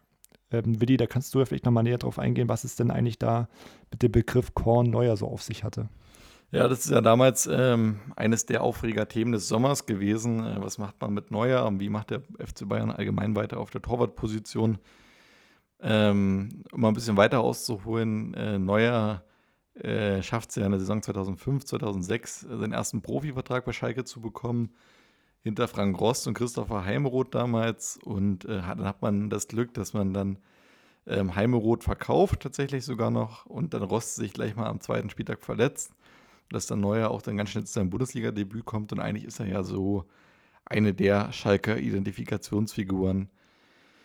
Ähm, einige Jahre später wurde er dann irgendwann Kapitän. Er gewinnt mit Schalke den Pokal, erreicht das Champions League-Halbfinale und ja, eigentlich ist Neuer so äh, die Galionsfigur ja, der neuen Schalker Generation, der Knappenschmiede und eigentlich ja auch einer der besten Torhüter der Welt. Und ja, dass vielleicht irgendwann der Tag kommt, wo Neuer dann gehen würde, damit musste wahrscheinlich jeder rechnen, sowohl im Verein als auch vielleicht externe ähm, Fans oder was auch immer.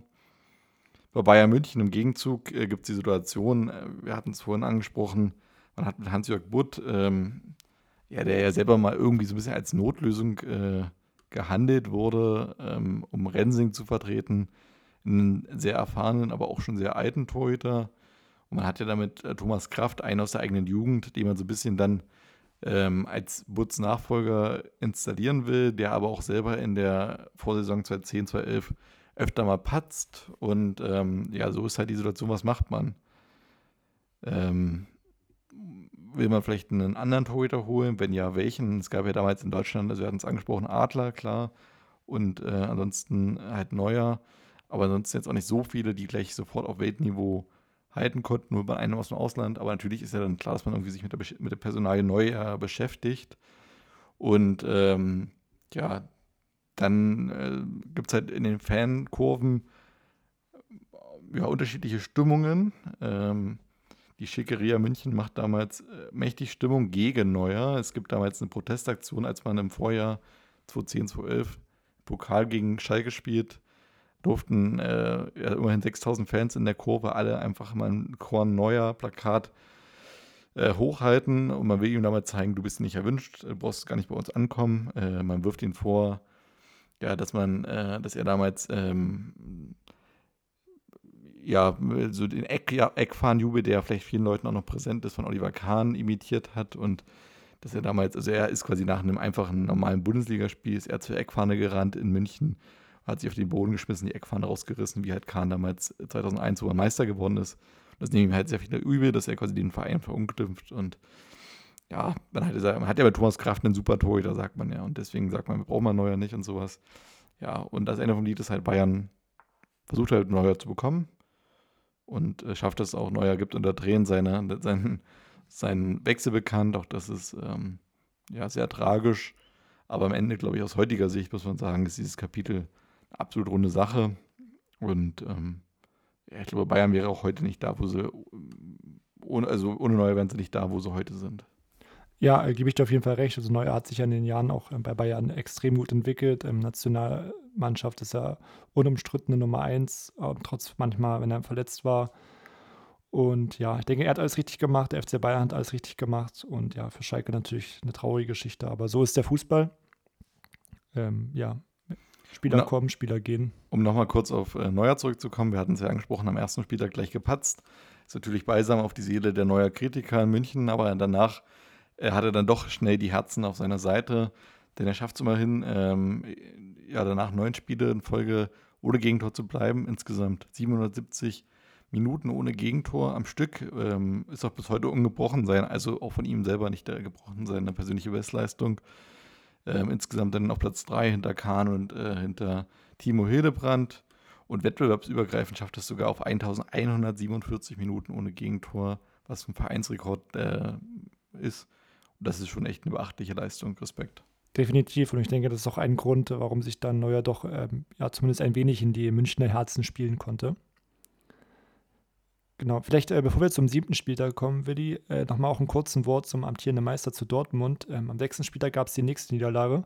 2 zu 1 verloren in Hannover und damit ja nur sieben Punkte aus sechs Spielen auf Rang 11. Ähm, Saisonstart ordentlich vermasselt. Äh, es war die dritte Saisonniederlage am sechsten Spieltag schon. Aber ja, ob, ob man es glaubt oder nicht, es sollte sogar die letzte Niederlage bleiben. Also ab Spieltag 7 keine Niederlage mehr, mehr für den BVB. Das ist echt auch ja, eine krasse Entwicklung, würde ich sagen. Ja, und acht Punkte Rückstand auf Bayern ist ja erstmal im ersten Eindruck, macht es ja schon eine, ja, eine ganze Welt aus. War da denkt man ja. schon, ui, ui, ui, wie willst du da nochmal rankommen? Ich meine, klar, gut, erste, sechste Spieltag, aber ich meine, acht Punkte gegen Bayern aufzuholen, ist ja auch nicht so schnell gemacht ist auf jeden Fall eine schwierige Aufgabe, ähm, gerade wie man sieht, wenn man ähm, ja wie Bayern sich wirklich in, in Flow gespielt hat und äh, Siege na, und äh, ja immer nur Siege holt. Ähm, auch am siebten Spieltag gab es den nächsten Sieg. Ähm, ja, im Gleichschritt ging es dann für die ersten drei weiter nach vorne. Äh, Bremen ebenfalls gewonnen und Gladbach, die ja sich auf Platz zwei und drei einreihten, einreihten und auf Platz vier ja schon vier Punkte Vorsprung hatten. Also hat sich schon so ein bisschen die Spitzengruppe dann gebildet generell war das Mittelfeld sehr, sehr eng zusammen. Also Vierter war zu dem Zeitpunkt Hoffenheim und ähm, bis auf Platz 13 tatsächlich nur drei Punkte auf Wolfsburg. Also da konnte sich auch schnell was verschieben. Dann ja, ein besonderes Spiel stand dafür für Schalke an. Und zwar Ralf Rangnick musste kurzfristig oder, oder hat kurzfristig seiner, ja, eine Auszeit genommen, so könnte man es sagen, vom Profigeschäft. Ähm, der Grund war da äh, ja Burnout das ist eben auch generell eine, eine interessante Geschichte vielleicht. Also Ralf Rangnick hat ja auch den, den, Fußball in Deutschland viele Jahre geprägt, auch in, in Zukunft dann noch im, bei RB Leipzig etc. Und das war äh, ja damals das erste Mal, dass sich ein, ein Fußballtrainer äh, im Profisport ja offen dazu bekannt hat, dass er Burnout hat. Ja, viele Sportpsychologen ähm, haben das begrüßt, haben gesagt, okay, ist der richtige Schritt. So ein Thema, ähm, was vorher ein Tabuthema war, muss auch in den Profifußball ähm, eine Rolle spielen. Ähm, dazu auch ein Zitat von, von Ralf Rangnick, ja, zur Verabschiedung. Ähm, nach langer und reiflicher Überlegung bin ich zu dem Entschluss gekommen, dass ich eine Pause brauche. Die Entscheidung so zu treffen, ist mir unglaublich schwer gefallen, doch mein derzeitiger Energielevel ähm, reicht derzeit nicht aus, um erfolgreich zu sein und insbesondere die Mannschaft und den Verein in ihren sportlichen Entwicklungen voranzubringen. Ja, das Interessante ist ja, ähm, er hatte erst im März äh, vorher den Trainerposten übernommen von Felix Magath also war tatsächlich nur ein halbes Jahr da bei Schalke. Aber das hat ihm wohl schon so sehr zugesetzt, dass es bei ihm einfach nicht mehr weiterging. Hat sich dann eine zehnmonatige Auszeit genommen und ja, Ende Juni 2012 ging es dann wieder zurück in den Profisport. dann als Sportdirektor vom äh, ja, FC Red Bull Salzburg. Da war so ein bisschen der Beginn von der, von der Red Bull-Ära, kann man sagen, von, von Ralf Rangnick. Ja, später gab es auch noch mal ein Interview von, von ihm, wo er ja die Gründe für die Burnout-Erkrankung versucht hat zu erklären. Und zwar ähm, hat er gesagt, dass es wohl an der ungesunden Ernährung lag. Ähm, er hat gesagt, ich behaupte, dass ich in den letzten zehn Jahren zu 80 Prozent ungesund gegessen habe. Ähm, hätte ich nicht die Reißleine gezogen, hätte entweder mein Herz oder äh, mein Hirn oder mein Herz reagiert. Mit Herzinfarkt oder Schlaganfall. Also rückblickend auf jeden Fall die richtige Entscheidung, ähm, wo man auch sagen muss, ähm, ja, mutige Entscheidung. Äh, wie gesagt, im Profifußball eher ein Tabuthema. Ähm, deswegen kann man sagen, eigentlich Respekt da an, an Ralf Rangnick. Aber auch geil, dass er das Interview nicht für die Bunte gibt, oder? Also ich meine, Bunte ist ja echt eine Klatsch- und Tratsch-Zeitung. Also gut, kann ja jeder machen, wie er will, aber wenn ich so ein Interview gebe, dann ja eigentlich normalerweise auch in so einer Position, irgendwie zu einem seriösen Magazin oder sowas, vielleicht der Spiegel oder Frankfurt Allgemeine oder Süddeutsche, keine Ahnung, was weiß ich, aber die Bunte, also come on. Ja, das stimmt natürlich, aber ähm, ich denke mal, wichtig war, dass er damit an die Presse überhaupt gegangen ist und ähm, dadurch, sage ich mal, auch durch Rangnick ist ja das Thema auch dann ja wichtig geworden im Fußball. Also von daher. Alles gut soweit. Ähm, ja, übernommen hat er dann Hüb Stevens äh, bei Schalke. Und beim HSV hat er übernommen, wir hatten es ja gerade angesprochen, die Ära Michael Oenning ist vorbei. Rodolfo Cardoso als Interimstrainer. Ähm, und gleich den ersten Sieg geholt gegen Stuttgart mit 2 zu 1. Trotzdem noch ähm, ja, in der Tabelle eher schlecht platziert. Hamburg äh, mit vier Punkten, ebenfalls wie Freiburg und Augsburg auf den letzten drei Plätzen. Genau so ist es. Ähm, eine Woche später schafft es Bayern dann nach einem ähm, 0 zu 0 gegen Hoffenheim immerhin den Vorsprung auf drei Punkte auszubauen, denn Bremen verliert gegen Hannover 96 und Gladbach verliert in Freiburg, ähm, die sich dadurch auch ein wenig Luft, ein bisschen für Tabellenkeller verschaffen können. Hinten drin hängen dann halt Lautern, Augsburg und der HSV, ähm, die mal wieder ähm, eine neuerliche Niederlage und damit wachsende Sorgen bekommen haben. Ja, das Problem war auch beim HSV ähm, die Trainerfrage so ein bisschen. Also Frank Arnesen konnte eben noch keinen neuen, neuen Cheftrainer präsentieren. Ähm, er hatte gesagt, ja, beim nächsten Spiel in Freiburg wird ein Trainer mit Lizenz auf der Bank sitzen. Dazu ist es dann aber nicht gekommen. Und zwar hat, hat Frank Arnesen sich dann gegen, äh, gegen Freiburg selber auf die Bank gesetzt. Und es war aber auch erfolgreich. Also scheinbar die Interimstrainer, sei es jetzt Cardoso oder Arnesen, ähm, haben zumindest mehr Siege geholt, alleine als, als Michael Oenning. Das war so ein bisschen noch ein Kellerduell. Hamburg als letzter angereist nach Freiburg, aber 2 zu 1 gewonnen. Ja, ebenfalls am neunten Spieltag dann der erste Saisonsieg auch für Augsburg. In der äh, 88. Minute traf Jan Ingvar Kalsen, Kalsenbracker gegen Mainz. Ja, die drei Punkte tun dem FC Augsburg bestimmt gut. Ebenfalls drei Punkte wieder für die Bayern, 4 zu 0 gegen Hertha sogar nach 13 Minuten schon 3 zu 0. Also da muss man ja eigentlich schon sagen, hat sich Hertha, Hertha sogar noch gut aus der Affäre ziehen können, oder? Auf jeden Fall, ähm, keine Frage. Ähm, äh, zum Thema Augsburg nur noch mal ganz kurz, um es hinzuzufügen. Ähm, der erste Bundesligasieg sogar, von daher. Genau, also generell auch in der Geschichte vom Augsburg natürlich. Genau, und insgesamt ja eigentlich auch ja, übelst zum Fehlstart zumindest vermieden. Klar, man ist nur 16. Aber das geht schon irgendwie in Ordnung, oder? Ja, ich denke mal, man wusste ja, dass es eine schwierige Saison wird. Und von daher ähm, erhofft man sich sicherlich durch den ersten Saisonsieg auch ein bisschen Auftrieb. Ähm, ja, wie gesagt, nochmal zu Hertha, vielleicht auch Markus Babbel hat gesagt, ähm, alle Mannschaften, die hierher kamen nach München und Angst hatten, haben eine Klatsche bekommen. Da haben wir uns wunderbar eingereiht. Ja, ich glaube, damals wurden äh, in der Allianz Arena viele Klatschen verteilt. Zumindest bis zu diesem Spieltag, denn das ändert sich jetzt auf einmal am 10. Spieltag. Ja, hat Bayern seine erste Niederlage seit langer Zeit mal wieder gegen Hannover. Äh, Manuel Neuers gegentorfreie Zeit endet damit auch, wir hatten es angesprochen, 771 Minuten, Respekt. Aber das war auch echt verrückt. Ich meine, nach, nach neun Spielen Bayern erster mit 25 zu 1 Toren, äh, sieben Siegen, ein Unentschieden, eine Niederlage ist schon echt beeindruckend. Ja, wirklich gerade, also neun Spielen ein Gegentor, die Tordifferenz plus 24, wenn man mal sieht, die, ähm, die zweitbesten Mannschaften, Dortmund auf 3 und 4 äh, und Stuttgart auf 4, hatten plus 8. Also das ist schon ein Riesenunterschied. Also da könnte man eigentlich denken, okay, das wird eine Saison mit einem, mit einem Durchmarsch vom FC Bayern. Aber wie du schon gesagt hast, durch die Niederlage gegen Hannover ist natürlich auch eine Chance für die, für die Verfolger. Dortmund hat die Chance genutzt, 5 zu 0 gegen, gegen Köln gewonnen. Doppelpack äh, von Robert Lewandowski, damals noch im gelb-schwarzen Dress. Und damit ja der Vorsprung geschmilzt auf nur noch drei Punkte. Wie du schon angesprochen hast vorhin. Ähm, Schmolzen. geschmolzen. Was habe ich gesagt? Geschmilzt. Geschmilzt. Oh ja, sorry. Ja, gut, dass du mich ähm, da verbessert hast. Ähm, ja, Deutsch ist nicht so meine Stärke. Eher Mathe, weißt du. Ähm, auf jeden Fall ist der Vorsprung geschmolzen auf drei Punkte. Das heißt, vielleicht können wir doch noch ein spannendes Meisterrennen hier erleben in der Saison. Und ob man es glaubt oder nicht, der HSV hat tatsächlich doch einen richtigen Trainer gefunden. Und zwar Thorsten Fink gab sein Debüt gegen Wolfsburg 1 zu 1. Ja, weiß ich nicht, als neuer Trainer 1 zu 1 zu starten, ist jetzt nicht das Beste, aber auch Ja, aber gegen Wolfsburg, ja, ist schon okay. Also, Schon okay, ja. genau. Ja, weil ähm, die, ähm, ja, die Schlussfolgerung da, da, dadurch, oder ja, was dadurch passierte, ist nämlich, dass der SC Freiburg die rote Laterne bekam, die rote Laterne bekam, und zwar 1 zu 0 Niederlage gegen Lautern. Ja, das ist natürlich bitter für Freiburg, die auch einen neuen Trainer hat mit Markus Sorg. Das hatte sich der Verein auch anders vorgestellt, nach den ja doch erfolgreichen Jahren mit Robin Dutt.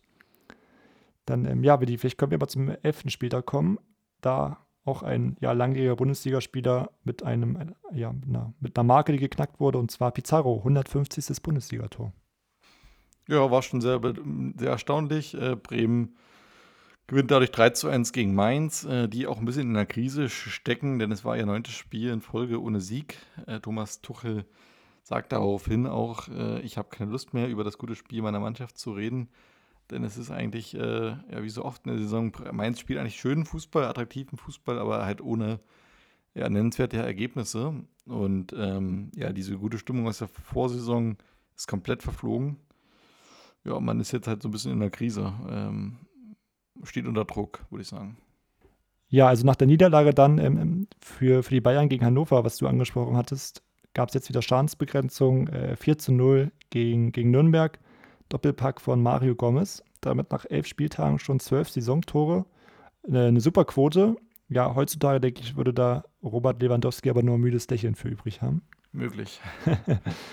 Genau, denn gut für die Bayern, schlecht für Dortmund, denn Dortmund musste Punkte liegen lassen, 1 zu 1 gegen Stuttgart. Ja, und dafür ähm, eine andere Borussia, die ja, wie gesagt, letztes Jahr sich nur in der Relegation retten konnte, ähm, wirklich eine gute Saison gespielt hat, schon bis dahin. Die gewann gegen äh, Hannover, also 2 zu 1 für Gladbach gegen Hannover. Marco Reus macht den Doppelpack. Und generell war ja Reus so ein bisschen auch in der Hinrunde, kann man sagen, der Shootingstar in der, in der Saison. Ja, klar, auf jeden Fall. Also an sich, wie, wie Gladbach sich da in die Saison, ähm, in dieser Saison so entwickelt hat, das war schon echt phänomenal. Ähm, aus einem wirklich krassen Abstiegskandidaten zu einem ja, Europa-Aspiranten von heute auf morgen mit nur wenig Veränderungen im Kader.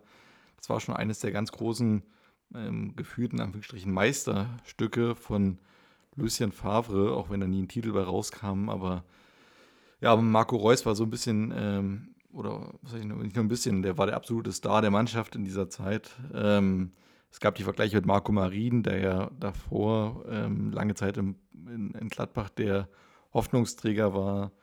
Und äh, Reus wird dann im System von Lucien Favre der elementare Bestandteil. Ähm, er selber spielt jedes Spiel von Anfang an, ist eigentlich komplett gesetzt, außer dass er zweimal wegen eines Zehenbruchs äh, ausfallen musste, ähm, hat er ansonsten in der ganzen Saison 18 Tore und 11 Vorlagen gegeben. Ist schon echt eine beachtliche Quote für einen Spieler von einem Verein wie Gladbach, der damals ja wirklich aus den Abstiegsrängen gerade kam. Ähm, und Reus wird damit das äh, Gesicht des Gladbacher Aufschwungs. Am Ende der Saison wird man sogar dann ihn als Spieler der Saison bzw. Deutschlands Fußballer des Jahres wählen. Äh, mit Sicherheit auch zu Recht. Ja, und dann im Winter ähm, gibt es dann schon den ersten Aufreger trotzdem, denn am 4. Januar sagt er dann schon, er wird Borussia Mönchengladbach nach der Saison verlassen und es gibt lange ein Rätselraten, ähm, obwohl so lange war es gar nicht, denn am selben Tag sagt dann schon Borussia Dortmund, äh, ja hier, Marco Reus wird unser neuer Spieler ab der kommenden Saison. Und damals für 17 Millionen der Rekordabgang von, von Gladbach. Ähm, und für Dortmund auch einer der ja, Transfers, wo man mal tiefer in die Ta Tasche gegriffen hat. Ja, und eigentlich war das auch so ein äh, Zinger Fingerzeig Ja, kann man so sagen. Fingerzeig genau an, an, die, an die Münchner Bayern, denke ich, meinst du? Genau, oder? wenn man sagt, quasi eines der größten Talente Deutschlands kommt halt nicht zu den Bayern, sondern zu uns. Und eigentlich ist er gar kein Talent mehr, sondern wer 18 Tore schießt und äh, elf Vorlagen gibt, der ist ja schon ähm, längst darüber hinaus über diesen Status. Ja, aber trotzdem überraschend ähm, finde ich trotzdem, dass er jetzt zu, ähm, zu Dortmund gewechselt ist, weil doch ja, man eigentlich davon ausgeht, okay, die besten deutschen Spieler gehören eigentlich zu den Bayern. Aber es war auch, wie du gesagt hast, ein Fingerzeig. Und Dortmund hat damit auch klar gemacht, okay, ähm, die Meisterschaft sollte keine Eintagsfliege sein, sondern wir wollen uns jetzt oben festsetzen. Ja, und ich glaube, das war ja damals so ein bisschen äh, dann so auch das endgültige Signal, ähm, dass Dortmund mit dem Bayern ebenbürtig ist. Und ähm, ja, vielleicht sogar ein Spieler, auch Leistungsträger, vielleicht von Bayern mal zu Dortmund wechseln würden. Ähm, wir hatten ja auch in der Vorbereitung äh, so ein paar ältere Videoausschnitte uns angeguckt, wo auch dann Leute so Kommentare abgeben, ähm, dass Dortmund auf die nächsten Jahre mit Bayern immer um die Meisterschaft spielen wird, ist ja dann letztendlich doch nicht so gekommen. Leider, muss man ja schon so sagen. Da waren sie dann doch in den letzten Jahren ja doch relativ weit weg meistens. Und die Bayern hatten ein leichtes Spiel, aber ähm, ja, insgesamt trotzdem ein sehr guter Transfer für Dortmund und der hat ja auch großen Einfluss daran gehabt, dass Dortmund jetzt auch immer noch da ist, wo man hin möchte, und zwar halt in die Champions League. Genau, sie haben sich auf jeden Fall oben etabliert und ja, wer weiß, ähm, was mit Dortmund wäre oder auch mit Marco Reus, wenn die Verletzungen nicht gewesen wären. Ähm, er hat ja auch viele, Fall, ja. viele internationale Turniere verpasst, wie die Weltmeisterschaft 2014. Also ja, tatsächlich fand ich es auch mal erstaunlich, dass er dann auch der Coverstar mal von FIFA geworden ist. Also da sieht man ja auch, dass er, glaube ich, in Deutschland vielleicht gar nicht den krassen Stellenwert hat, der er vielleicht haben könnte. Hm. Vielleicht ist er im Ausland sogar wirklich dann noch mehr ein Star, als er bei uns ist, weil bei uns, finde ich, ist Reus immer so ein bisschen, vielleicht auch vielleicht wegen seiner Führerscheingeschichte. Stimmt, so ein bisschen das so belächelt. Gar nicht mehr halt so. Gedacht, ich finde halt, auch optisch ist er halt immer, ähm, ja, drängt sich halt mal gerne in den Vordergrund und so, ähm, oder damals zumindest. Und war jetzt nicht so ein lockerer, lustiger Typ, sondern war eher so ein bisschen immer so ein möchte gern. Möchte gern Star, meinst du, oder? Ja, ich glaube, er dachte, er hätte mal das Neymar so gefühlt. Also ja. so optisch. Hat ja auch die ähnliche Frisur dann irgendwann gehabt. Ja. ja. ja, aber trotzdem ein Spieler, der wirklich die Bundesliga geprägt hat. Und ich finde es auf jeden Fall schade, dass er zum Beispiel bei der WM 2014 nicht dabei war. Das hätte ich ihm auf jeden Fall gegönnt, weil an sich äh, ist er schon ein sympathischer Spieler, meiner Meinung nach. Ähm, genau. Das war ein kurzer Exkurs zu Marco Reus. Ähm, wir machen mal weiter mit den Spieltagen. Spieltag 12 sind wir mittlerweile ja, da gab es ähm, das, erste, das erste Spiel für die Augsburger gegen den Rekordmeister, gegen die Bayern. Ist auch relativ knapp ausgegangen. Nur ein 2 zu 1 ähm, Erfolg für die Bayern. Ebenfalls 2 zu 1 gewann der SC Freiburg. Ein wichtiger Sieg im Kampf um den Klassenerhalt. Damit schob man sich auf Rang 17. Das, ähm, den entscheidenden Treffer erzielte Papis Demba Cissé in der 90. Ja, und ähm, der Trainer damals, Markus Sorg, hat gesagt, wir haben nicht ganz glücklos gewonnen. Ähm, ja, nicht so ganz so korrekt der Satz, aber an sich hat es den Kern getroffen. Sonst ganz interessant, ähm, ja, die Vereine Leverkusen und Köln haben beide eine 2 zu 0 Führung verspielt. Leverkusen ähm, ja, erreichte nur ein 2 zu 2 gegen den HSV und Köln hat tatsächlich das Spiel aus der Hand gegeben und 3 zu 2 gegen Bremen verloren. Genau. Eine Woche später dann kommt es zum lang ersehnten Spitzenspiel. Der FC Bayern empfängt äh, den BVB. Und ähm, ja, es ist so ein ganz berühmtes Sechs-Punkte-Spiel. Bayern hat einen Vorsprung von fünf Punkten. Wenn man das Spiel gewinnt, äh, glaube ich, dann weiß man, wo die Reise hingeht. Wenn man unentschieden spielt, bleibt erstmal alles beim Alten. Und wenn man jetzt verlieren sollte, ja, dann äh, ist ja der BVB auf einmal dran. Und ähm, ja, Florian, wie ist es ausgegangen? Genau, der BVB ist auch angekommen. Sie haben gewonnen 1 zu 0.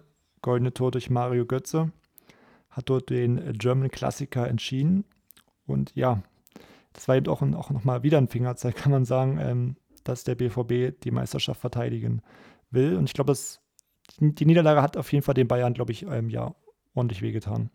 Ja, auf jeden Fall. Ähm, Gerade auch im eigenen Stadion zu verlieren. Und das war ja damals schon so ein bisschen so eine Phase, wo man das Gefühl hatte, dass Bayern, egal was man tut, gerade gegen Dortmund einfach nicht gewinnen kann. Das war ja. so wie so ein kleiner Fluch. Ähm, auch im Vorjahr hat man ja nicht gut ausgesehen und es kommen ja noch ein paar andere Spiele in der Saison, wo man sich begegnen wird. Aber ja, deswegen ähm, ähm hat der, der BVB die Chance genutzt und kommt halt ran. Und für Bayern ist es ein kleiner Bruch, weil man merkt, okay, vielleicht sind wir doch nicht so überlegen, wie man äh, noch vor, vor vier Wochen gedacht hat. Genau, ich glaube auch da sind dann die ersten Gedanken gekommen, wie, okay, so einfach wird es dann doch nicht. Ähm, ganz interessant, auch an dem, an dem gleichen Spieltag gab es auch noch ein zweites Spitzenspiel, ähm, und zwar Gladbach, die Vierter waren.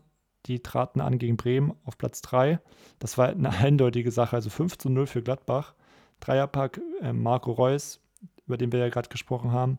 Damit auch ja nicht mehr so weit weg von den Bayern, auch nur noch zwei Punkte. Also es geht sehr eng da vorne zu. Eine ganz andere Geschichte, ähm, ja, die ereignete sich bei Köln gegen Mainz. Und zwar musste das Spiel kurzfristig verschoben werden. Und das lag leider daran, dass der ja angesetzte Schiedsrichter Baba Grafati vorm Spiel ja einen Suizidversuch unternahm. Ähm, das war der 19. November 2011 und ich glaube, das ist ein, wirklich ein Schicksalstag für Baba Grafati. Denn ja, in seinem Hotelzimmer ist er nicht rausgekommen und die, seine Assistenten bemerkten das. Ähm, sie haben ihn gefunden, riefen den Notarzt und ja, er überlebte dann.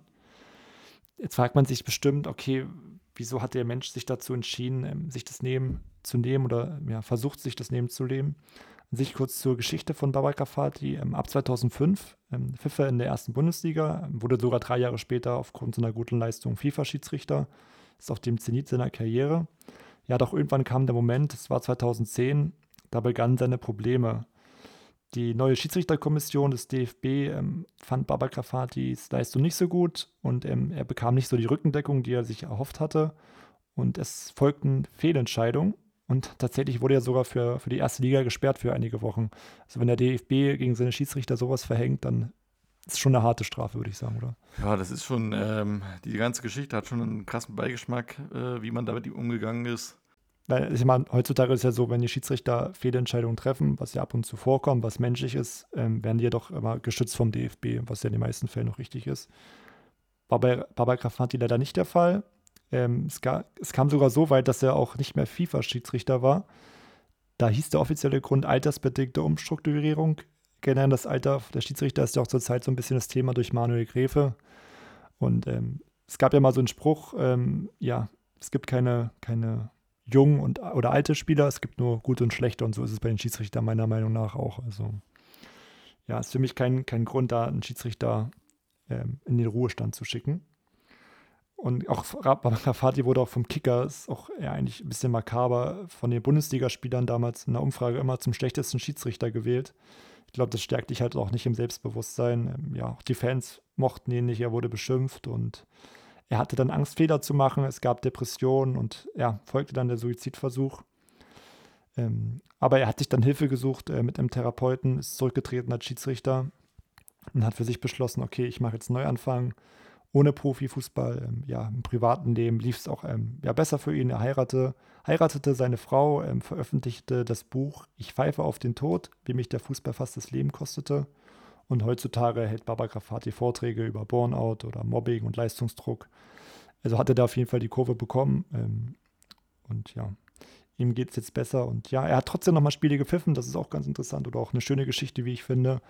Ähm, Im September 2014 das Abschiedsspiel von Ailton und ein Jahr später, 2015, das Abschiedsspiel von DT, DD im Westfalenstadion für 81.000 Zuschauer. Ähm, übrigens ein neuer Europarekord für Abschiedsspiele. Ähm, ja, ich bin froh, sag mal, so eine Geschichten wie Selbstmordversuche gab es, glaube ich, seit dem Zeitpunkt nicht mehr. Und ähm, ist doch gut, dass vielleicht der Fußball daraus etwas gelernt hat, meiner Meinung nach. Genau, das war so ein bisschen die Story vom, vom 13. Spieltag. Ähm, dann lass uns doch mal wieder jetzt so ein bisschen in den Endsport gehen, der Hinrunde zum 14. Spieltag. Genau, der 14. Spieltag beginnt äh, mit einer 3-2-Niederlage vom FC Bayern in Mainz. Ähm, dadurch ist äh, ja, das zweite Spiel in Folge verloren gegangen. Und nicht nur das, man verliert sogar noch den zweiten Platz an die, an die Gladbacher. Man rutscht auf Rang 3 und äh, Christian Nerlinger, der damals ja auch noch Sportdirektor war, hatte gesagt, man muss den Mainzern grundsätzlich schon ein Kompliment machen. Aber nach so einer Niederlage müssen wir natürlich auch zu 100 Prozent bei uns anfangen. Das ist eigentlich eine ganz gute Einstellung. Ja, Dortmund äh, hat das äh, Revierderby gegen Schalke vor der Brust. Man gewinnt 2 zu 0. Und äh, Gladbach das Rhein-Derby gegen Köln, doch für die selber. Äh, und auch für sie selber läuft es auch sehr gut. Man gewinnt 3 zu 0 in Köln. Und ähm, ja, man ist damit echt auf Wolke 7. Hat eine Woche später das Spiel gegen Dortmund dann vor der Brust. Das Spitzenspiel, erster gegen zweiter. Was will man mehr als Gladbach-Fan? Also gerade wenn man so lange arg gebeutelt war. Ja weil keine Leistungen mehr gebracht wurden und man auch in der zweiten Liga rumdümpeln musste, ist das schon echt erstaunlich. Ja, auf jeden Fall. Und dann auch im Spitzenspiel, was du angesprochen hast, dann sogar noch ein 1 zu 1 zu holen, ähm, denke ich, kann man auf jeden Fall von einer erfolgreichen Hinrunde sprechen äh, für die Fohlen. Ja, aber das war auch so ein bisschen natürlich ein Ausrutscher für beide Mannschaften im Kampf um die Meisterschaft. Ähm, Bayern nutzte das, ähm, gewann 4 zu 1 gegen den äh, viertplatzierten Bremen. Doppelpack jeweils von Ribéry und Robin. Und damit auch wieder, äh, ja, erster, erster Platz für die Bayern. Und ebenfalls Nutznießer des Spieltags war der HSV. Die gewann 2 zu 1 gegen Nürnberg. Damit sogar jetzt schon äh, sieben Spiele ohne Niederlage. Also da hat sich die Verpflichtung von Thorsten Fink auf jeden Fall ähm, gelohnt. Mittlerweile auf Platz 13 und sogar drei Punkte Vorsprung auf Rang 16. Ja, und zwei Mannschaften, über die wir noch gar nicht so gesprochen haben, ähm, Stuttgart und Köln, die ähm, trennten sich 2 zu 2. Doppelpack dort von Christian Gentner für Stuttgart und ja, Doppelpack von Lukas Podolski, ähm, der auch eine super Saison gespielt hatte. Auf jeden Fall, hat echt äh, stark getroffen und war so ja, der einzige Kölner, der wirklich äh, eine richtig gute Saison gespielt hat. Ähm, und eigentlich so, glaube ich, auf seinem Höhepunkt seiner Karriere so ein bisschen zuarbeitete. Und ähm, ja, am Ende der Saison ja auch dann zu Arsenal wechseln wird, aber da können wir später nochmal drüber reden. Genau, auch, ähm, auch am nächsten Spieltag, dann am 16. Spieltag, da ähm, ging es gegen den SC Freiburg. Wieder Doppelpack äh, Podolski, die, diesmal gemeinsam mit Christian Clemens, der ebenfalls einen Doppelpack schnürte. 4 zu 0 Sieg für Köln gegen Freiburg. Freiburg damit ja leider letzter. Da sieht es wirklich nicht, nicht gut aus. Ähm, auch andere Mannschaften, die, die strauchelten dann am 16. Spieltag, und zwar Gladbach und Dortmund. Gladbach verloren 1 zu 0 gegen Augsburg, die äh, damals ja letzter waren, wie gesagt, nach dem Spieltag Freiburg. Und der BVB auch nur 1 zu 1 gegen Kellerkind Lautern. Tja, Willi, was denkst du, wer, wer nutzte die Niederlagen? Ja, Bayern hat ähm, dank eines 2 zu 1 in Stuttgart dann die Tabellenführung ausgebaut, so kurz vor der Winterpause auch ein psychologisch wichtiger Zeitpunkt und ähm, hat jetzt insgesamt drei Punkte Vorsprung auf sowohl auf Dortmund als auch auf Schalke. Genau, und ähm, Bayern bringt das auch in die Winterpause. Bayern wird Herbstmeister. Im letzten Spiel vor der Pause gewinnen sie 13-0 gegen Köln, trotz Unterzahl. Also ab der 33. Minute ähm, waren sie nur noch zu zehnt. Gelb-Rot für Ribéry so echt, so Unterzahl trotzdem 13 gewinnen, das schaffen wahrscheinlich auch nur die Bayern. Ähm, wer ein super Spiel hatte, war Raoul, der schnürte einen Dreierpack beim 15-0-Sieg der Schalker gegen Bremen. Und ja, Nürnberg, über die wir auch noch gar nicht so oft gesprochen haben, die haben auch mal gewonnen, sogar relativ deutlich und überraschend wahrscheinlich für viele gegen, gegen Leverkusen 3 zu 0. Da ähm, ja, gab es auch klare Worte vom damaligen Bayer-Coach Robin Dutt. Der hat gesagt, wir haben weder heute ein gutes Spiel gemacht, noch eine gute Hinrunde gespielt. Und die Rückrunde sollte ja für Robin Dutt dann auch nicht so gut verlaufen. Ähm, dazu dann mehr in der nächsten Folge.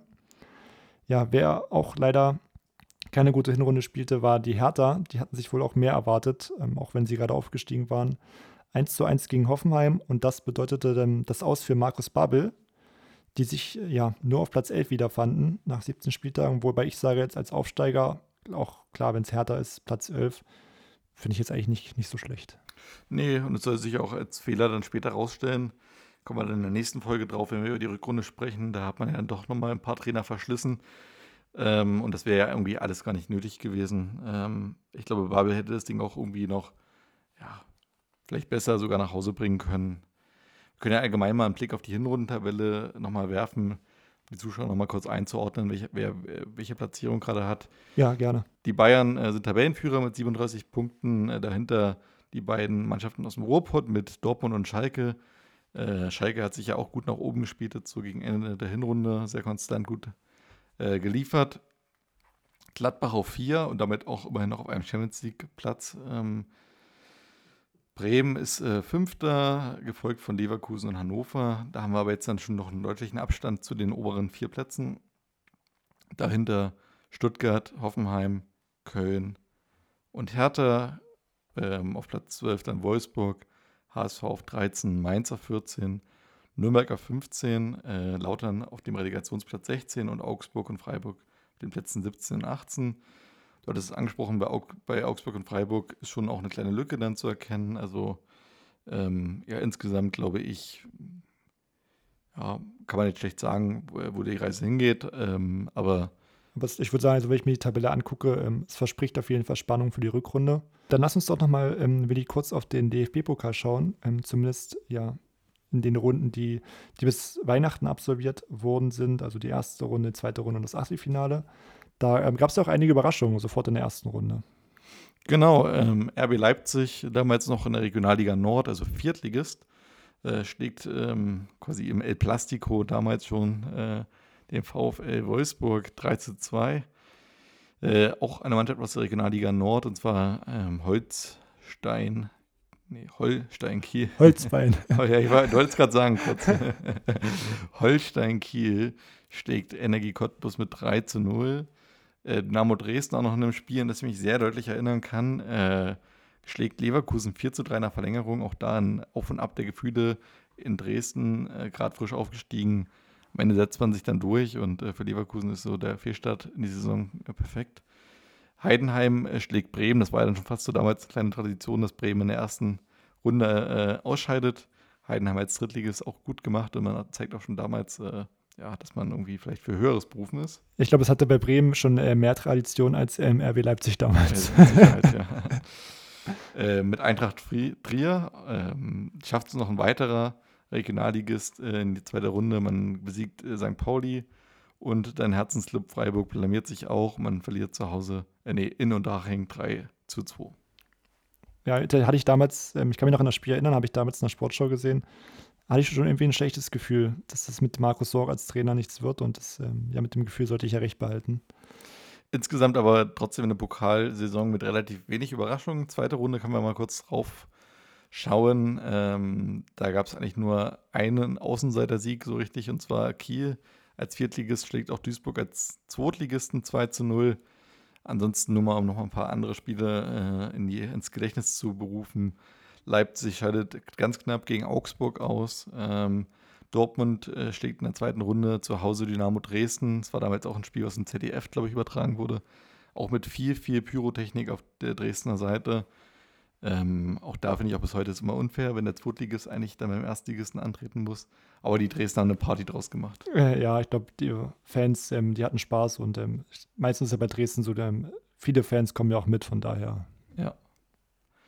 Genau, äh, Heidenheim ansonsten noch ja, gegen Klappbach sich gut geschlagen und man verliert erst nach Elfmeterschießen äh, 4 zu 3. Und dann im Achtelfinale kurz vor Weihnachten äh, gewinnt Kiel schon wieder. Also Kiel wirklich eine tolle Pokalrunde gespielt. Äh, gegen Mainz 05 gewinnt man mit 2 zu 0.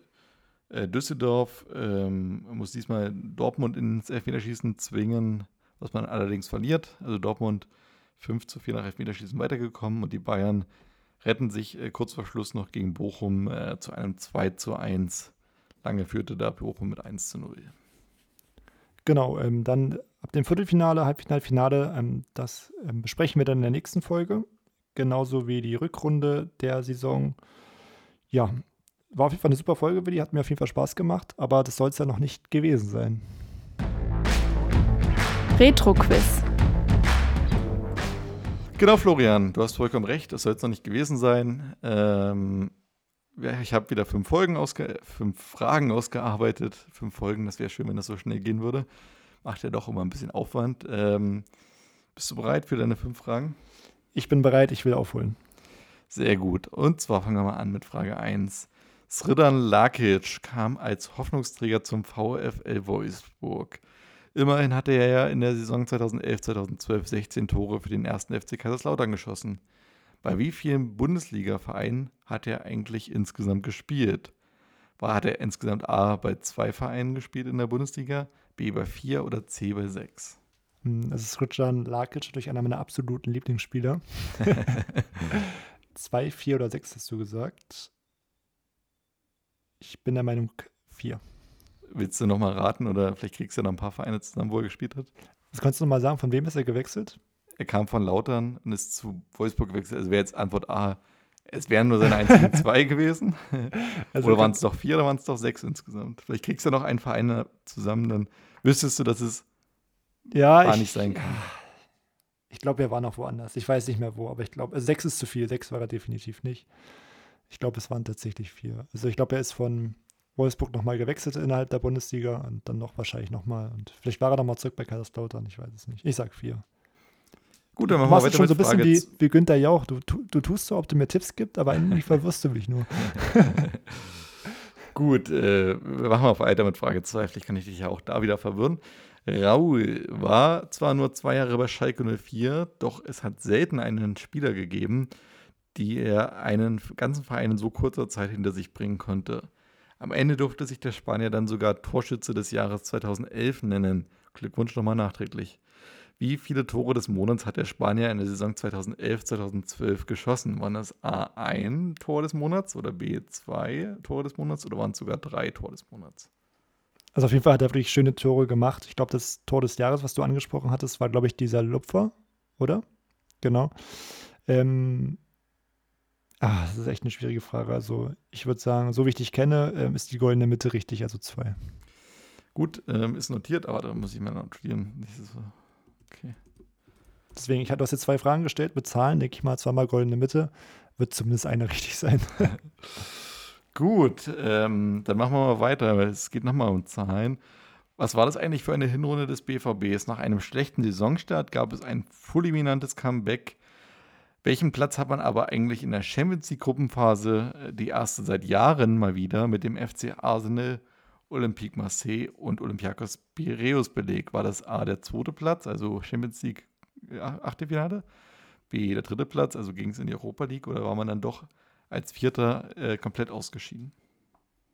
Ich sage, dass es für die Dortmunder an dieser Saison dann in die Europa League ging. Okay, geschrieben. So, vierte Frage. Mario Götze war einer der prägenden Gesichter der Klopp-Ära und bekam völlig zu Recht die Fritz-Walter-Medaille in Gold für den besten deutschen Jugendspieler seiner Altersklasse. Wer war eigentlich der letzte Dortmunder, der diese Auszeichnung bekommen hatte? War das A. Lars Ricken, B. Marc-André Kruska oder C. Marcel Schmelzer? Ähm, also Marcel Schmelzer glaube ich ähm, nicht. Der galt, glaube ich, nie so als dieses Riesentalent. Ähm, der kam wirklich auch viel durch, durch Wille und Einsatz. Kruska, glaube ich, der, der galt schon irgendwie als Talent, der sich dann nicht wirklich durchsetzen konnte. Aber ich glaube, in Gold kann ich mir nicht vorstellen. Es gab ja auch immer Silber und Bronze. Ähm, deswegen glaube ich, Lars Ricken, glaube ich, der war einfach ein größeres Talent. Ähm, deswegen, meine Antwort ist Lars Ricken. Okay, Lars Ricken habe ich mir notiert. So, und dann machen wir weiter mit Frage 5. Endlich hat Deutschland Italien in der Saison 2011-2012 in der UEFA 5-Jahreswertung überholt, sodass endlich auch der Vierte in die Champions League äh, kommt. Welches Land war eigentlich die meisten Jahre in den sogenannten Big Three? Also welches Land hat aber, aber am, am längsten in den äh, Top 3 Ligen platziert? War das A. Spanien, B. England oder C. Italien? Da sage ich England. Ich glaube, die hatten einfach so viele ähm, Vereine auch auf, auf Top-Niveau. Damals äh, Manchester United zum Beispiel oder auch, auch Arsenal. Ähm, ich glaube, die sind auch heutzutage auch auf Platz 1, oder? Ähm, aktuell ist, glaube ich, äh, habe jetzt nicht nochmal nachgeguckt, ich glaube aber Spanien Ja. auf Platz 1, aber ich. Äh, Okay. Also Italien würde ich ausschließen. Ich hätte jetzt auch geschwankt, vielleicht zwischen England und, Spanien, aber ich glaube, ähm, ich, tippe, ich tippe auf England. Ja, ist möglich auf jeden Fall. Äh, es ist immer gefühlt eines der beiden Länder Ja, richtig. Aber auf jeden Fall ähm, auch krass, wie lange das jetzt schon soweit ist, dass Deutschland da vier, vier Plätze hat. Ähm, Ja, das, man hatte ja das Glück, dass ähm, vor ein paar Jahren diese Champions League-Reform war. Weil aktuell ist man tatsächlich nur Vierter, das hatte ich vorhin noch gesehen. Also Italien hat Deutschland wieder überholt, ja, aber seit ein paar Jahren dürfen die ersten vier Länder. Übrigens, England war momentan auf Platz 1, habe gerade nochmal nachgeguckt. England, okay. Genau, weil seit einigen Jahren, ich glaube seit fünf Jahren oder sowas, dürfen wir die ersten vier Länder wieder vier Mannschaften stellen. Von daher ist es ja Deutschlands Glück so ein bisschen gewor äh, geworden, ja. Gut, anyway, ähm, ich würde sagen, wir sind damit am Ende der Folge angekommen. Nächste Woche, ihr wisst es wahrscheinlich schon, äh, geht es dann um die Rückrunde. Haben wir ja oft genug erwähnt, Haben genau. wir auch genug erwähnt, genau. Also freuen wir uns auch, wenn ihr auch nächste Woche wieder einschaltet und wir bedanken uns fürs Zuhören. Sind ja dann auch wieder anderthalb Stunden zusammengekommen. Äh, gibt eine ganze Menge zu erzählen und das auch nächste Woche wieder. Von daher schaltet ein. Nächsten Freitag, Retro-Spieltag, dein Fußballrückblick auf all euren Lieblings-Podcast-Plattformen und sozialen Netzwerken. Und das letzte Wort hat wie immer Florian. Genau, Willi, danke für die Folge. Ähm, es hat Spaß gemacht. Es war mir wie immer ein inneres Blumenpflücken. Ich freue mich auf die nächste Folge und verabschiede dich und euch. Ja, macht's gut.